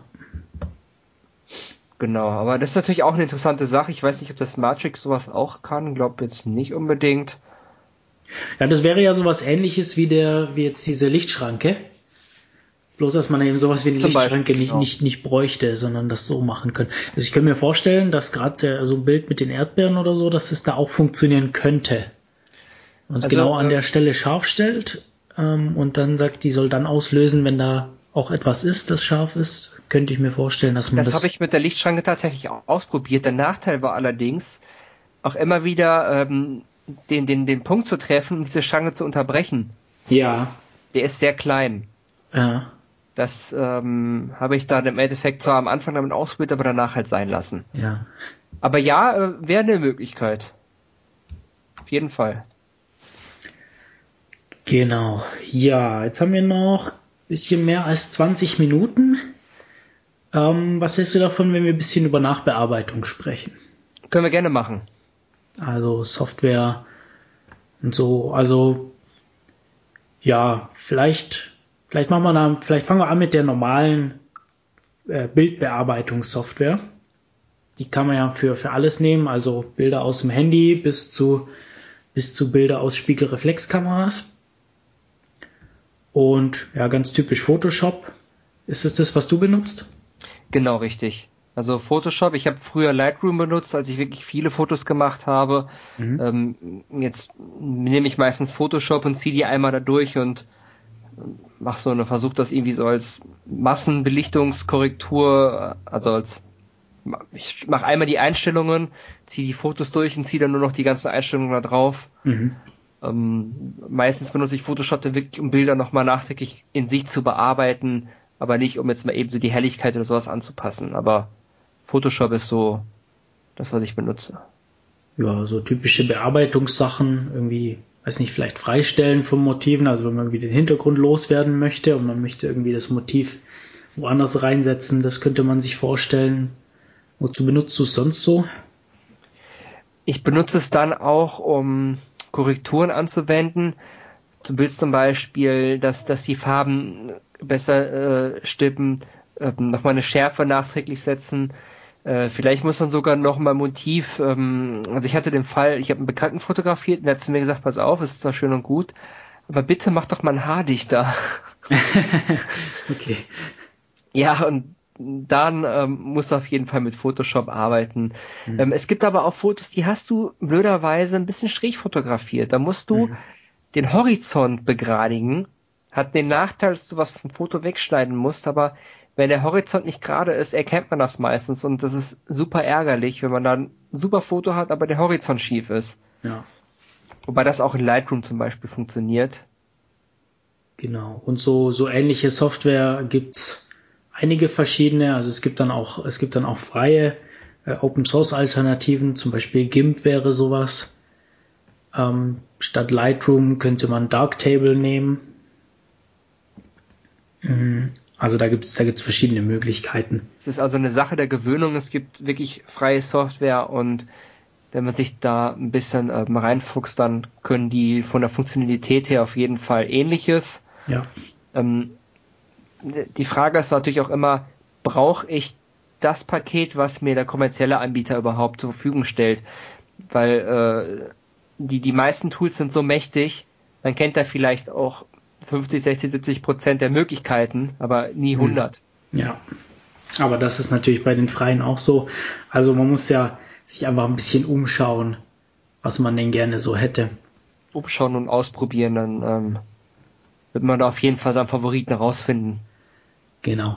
Neben dieser typischen wirklich Bildbearbeitung, also dass du wirklich die Bilder, die, die, die fertigen Bilder so bearbeitest, ähm, wenn die Kamera es erlaubt, dass man auch die Rohdaten, also nicht nur, nicht nur JPEGs rausholt, sondern auch die Sensordaten, so wie sie vom Sensor kommen, äh, exportiert, da hat man noch mehr Möglichkeiten.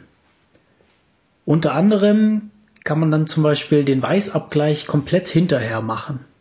Also in einem, in einem äh, JPEG kann ich auch die Farben anpassen, aber es sind nicht so viele Informationen drin wie in dem Rohdatenbild.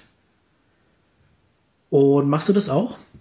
Ja, ähm, ich benutze das tatsächlich äh, meistens für den Weißabgleich. Man sieht es daran, dieses Rohdatenbild hat eine Dateigröße von zum Beispiel 30 MB das fertige JPEG dann vielleicht nur noch 3, 4 MB. So.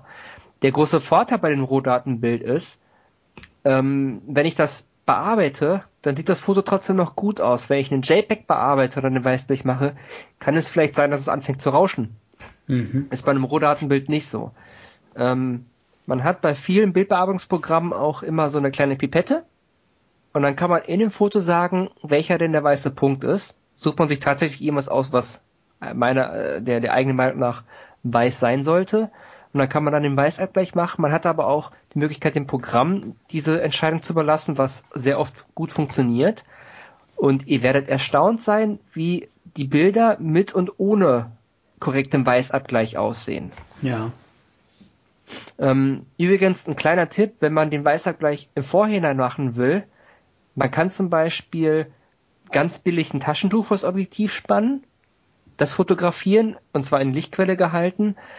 Man kann sich eine Weißabgleichskarte kaufen, die hat einen bestimmten genormten Weißwert oder auch einen Grauwert und das Ganze fotografieren, wenn man halt nachträgliches viel bearbeiten möchte. Ähm, diese Funktionalität, dass man Fotos als Rohdaten aus der Kamera herausziehen kann, ja, die haben mittlerweile fast alle Kameras. Also die gängigsten Modelle bieten diese Funktionalität an für sich. Das ist nichts Besonderes mehr. Ist auf jeden Fall. Also gerade für gerade für Belichtungsanpassungen ist es unheimlich praktisch. Genau, man kann also ähm, guter Tipp: Das Foto lieber immer einen Ticken zu dunkel als zu hell. Mhm. Man kann es besser auffällen als nachträglich wieder verdunkeln. Aber nur wenn es in Maßen ist. In, in Maßen natürlich. Bei den RAW-Fotos ist es immer schön, man kann da das Foto eher aufhellen, so dass es trotzdem noch gut aussieht. Wenn man das als ja. JPEG hat, ist das Aufhellen meistens immer so ein bisschen wieder mit Bildrauschen oder mit ähm, ja, sieht auf jeden Fall dann meistens nicht immer so gut aus, wie wenn man so ein RAW-Foto aufhält. Ja.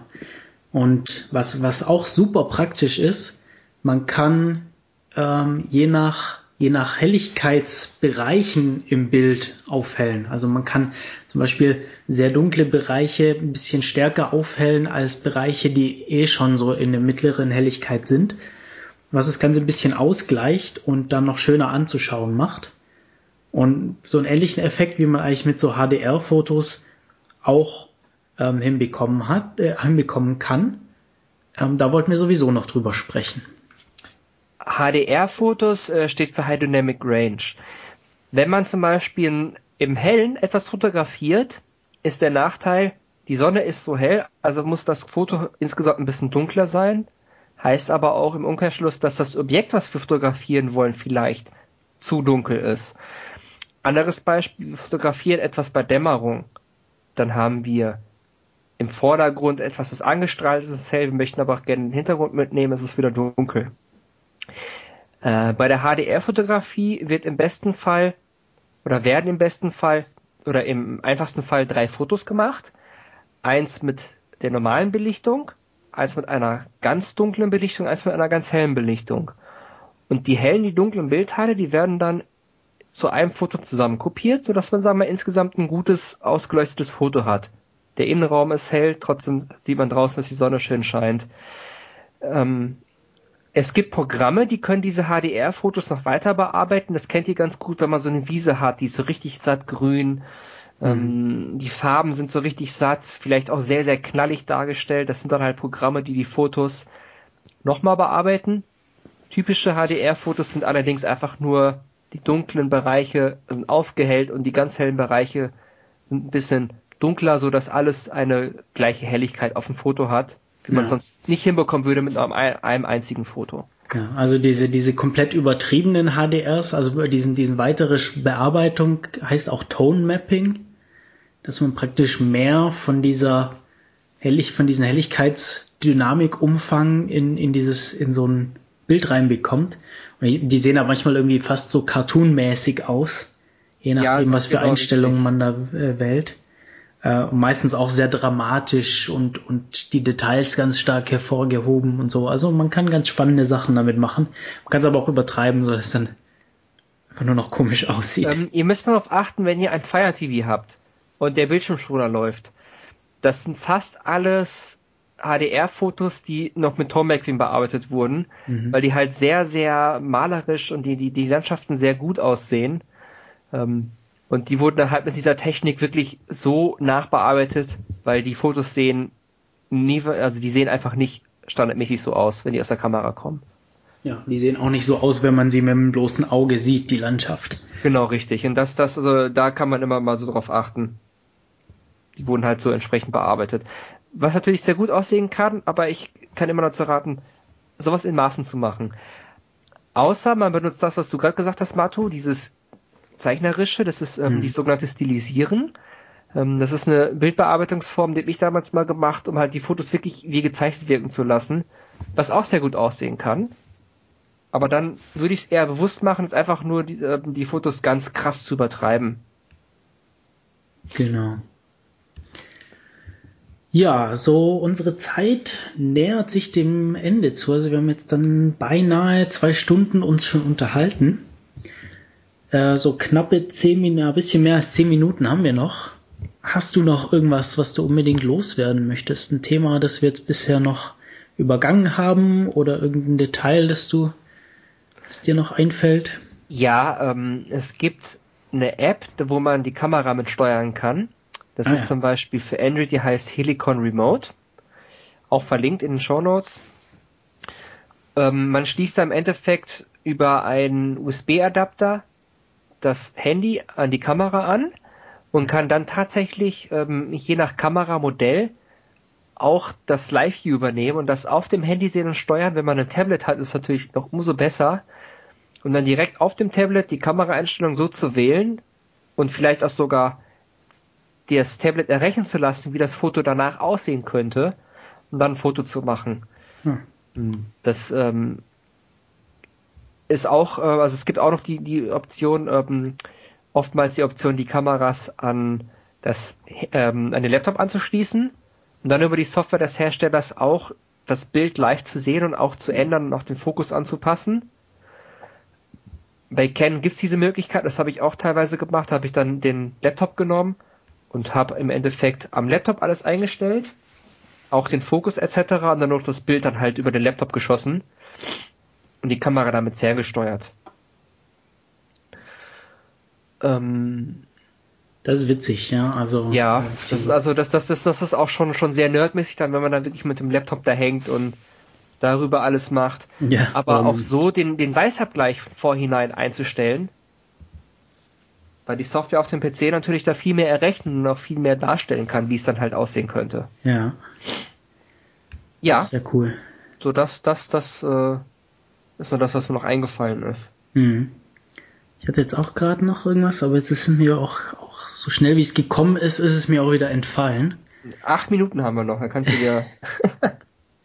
Kann ich mir noch äh, acht Minuten überlegen, was das war, was ich, was, worüber ich gerade noch sprechen wollte. Aber naja, so wichtig wird es dann auch nicht gewesen sein. Dann würde ich einfach sagen, kommen wir langsam zum Ende. Vielleicht noch kurze Rekapitulation, was wir, worüber wir so gesprochen haben. Also wir hatten angefangen, so Grundlagen, ähm, wie, wie, welche Einflüsse, welche großen Einflüsse haben wir denn so auf das Bild? Das wären dann so, äh, wie groß ist die Blende, also wie viel Licht geht, geht durch das Objektiv, wie lange belichtigen wir, wie empfindlich ist unser Sensor und wie weit haben wir reingezoomt, beziehungsweise wie groß ist die Brennweite. Und ja, wir haben über Equipment gesprochen, Stative, Filter, so weiter. Dann verschiedene Möglichkeiten, Fotos zu machen, irgendwie vom Fototisch bis zu dem Smart Smart Trick, Smart Trick, bisschen schwierig auszusprechen. Ja, Smart Trick. Smart Trick, genau. Also dieser Smarter Trigger. genau. Äh, ja, der, der mir überhaupt nicht bekannt war, den ich aber ziemlich cool finde. Äh, muss ich mir, glaub mal, genauer anschauen. Ja, bis hin zur Nachbearbeitung von Software. Da haben wir eine ganz schöne Menge abgedeckt. Ja, super. Dann danke ich dir auf jeden Fall, dass du heute wieder mit dabei warst. Ähm, mir ist vielleicht noch eine Sache aufgefallen. Ähm, mhm. Bei den ganzen Geschichten, die wir jetzt erzählt haben, wird man sich ja fragen, ja, welche Kamera kaufe ich mir jetzt? Ja. Die Frage ist sehr einfach zu beantworten, und zwar die, die euch am ersten gefällt.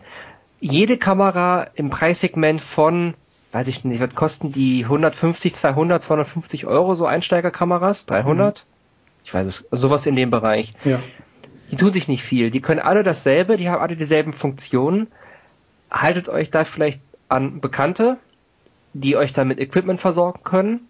Wenn man es vielleicht auch mal ausprobieren kann. Äh, ja, und so vor allen Dingen guckt euch die Kamera ist. an, wie die in der Hand liegt und wie ihr auf die Knöpfe kommt, weil es ist wie beim Smartphone wichtig, wie fühlt sich das Ding vor euch an, wie könnt ihr das Gerät bedienen und danach würde ich auch den Fokus setzen. Wenn man sich dann natürlich etwas Teures kaufen will, und richtig krass ins Thema einsteigen wird, ist was anderes. Aber gerade als Einsteiger, die meisten Kameras bieten alle dieselben oder zumindest ähnliche Funktionen. Die tun ja. sich da wirklich nicht viel heutzutage. Ja. Da hilft es dann auch zum Händler zu gehen und mal zu vergleichen. Ähm, genau. Ist vielleicht ganz hilfreich, dann einfach mal auszuprobieren, was es so gibt.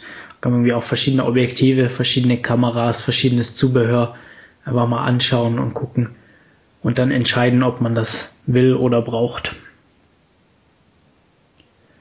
Genau deswegen nämlich.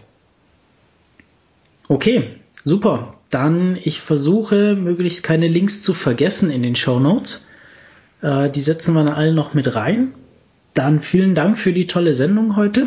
Bitteschön, hat mir Spaß gemacht. Ja, mir auch. Dann äh, war es für heute mit Def Radio. Äh, ich bin Matu und telefoniert habe ich heute mit Taki. Und ich hoffe, dass wir uns wieder mal hören für irgendein spannendes Thema. wir haben ja noch so ein paar Ideen gehabt, was man so an Sendungen machen könnte. Ah, ich glaube, da, da, da haben wir noch ein paar Sachen auf jeden Fall. Super, dann hören wir uns hoffentlich bald wieder und dann einfach bis zum nächsten Mal. Ciao. Tschüss.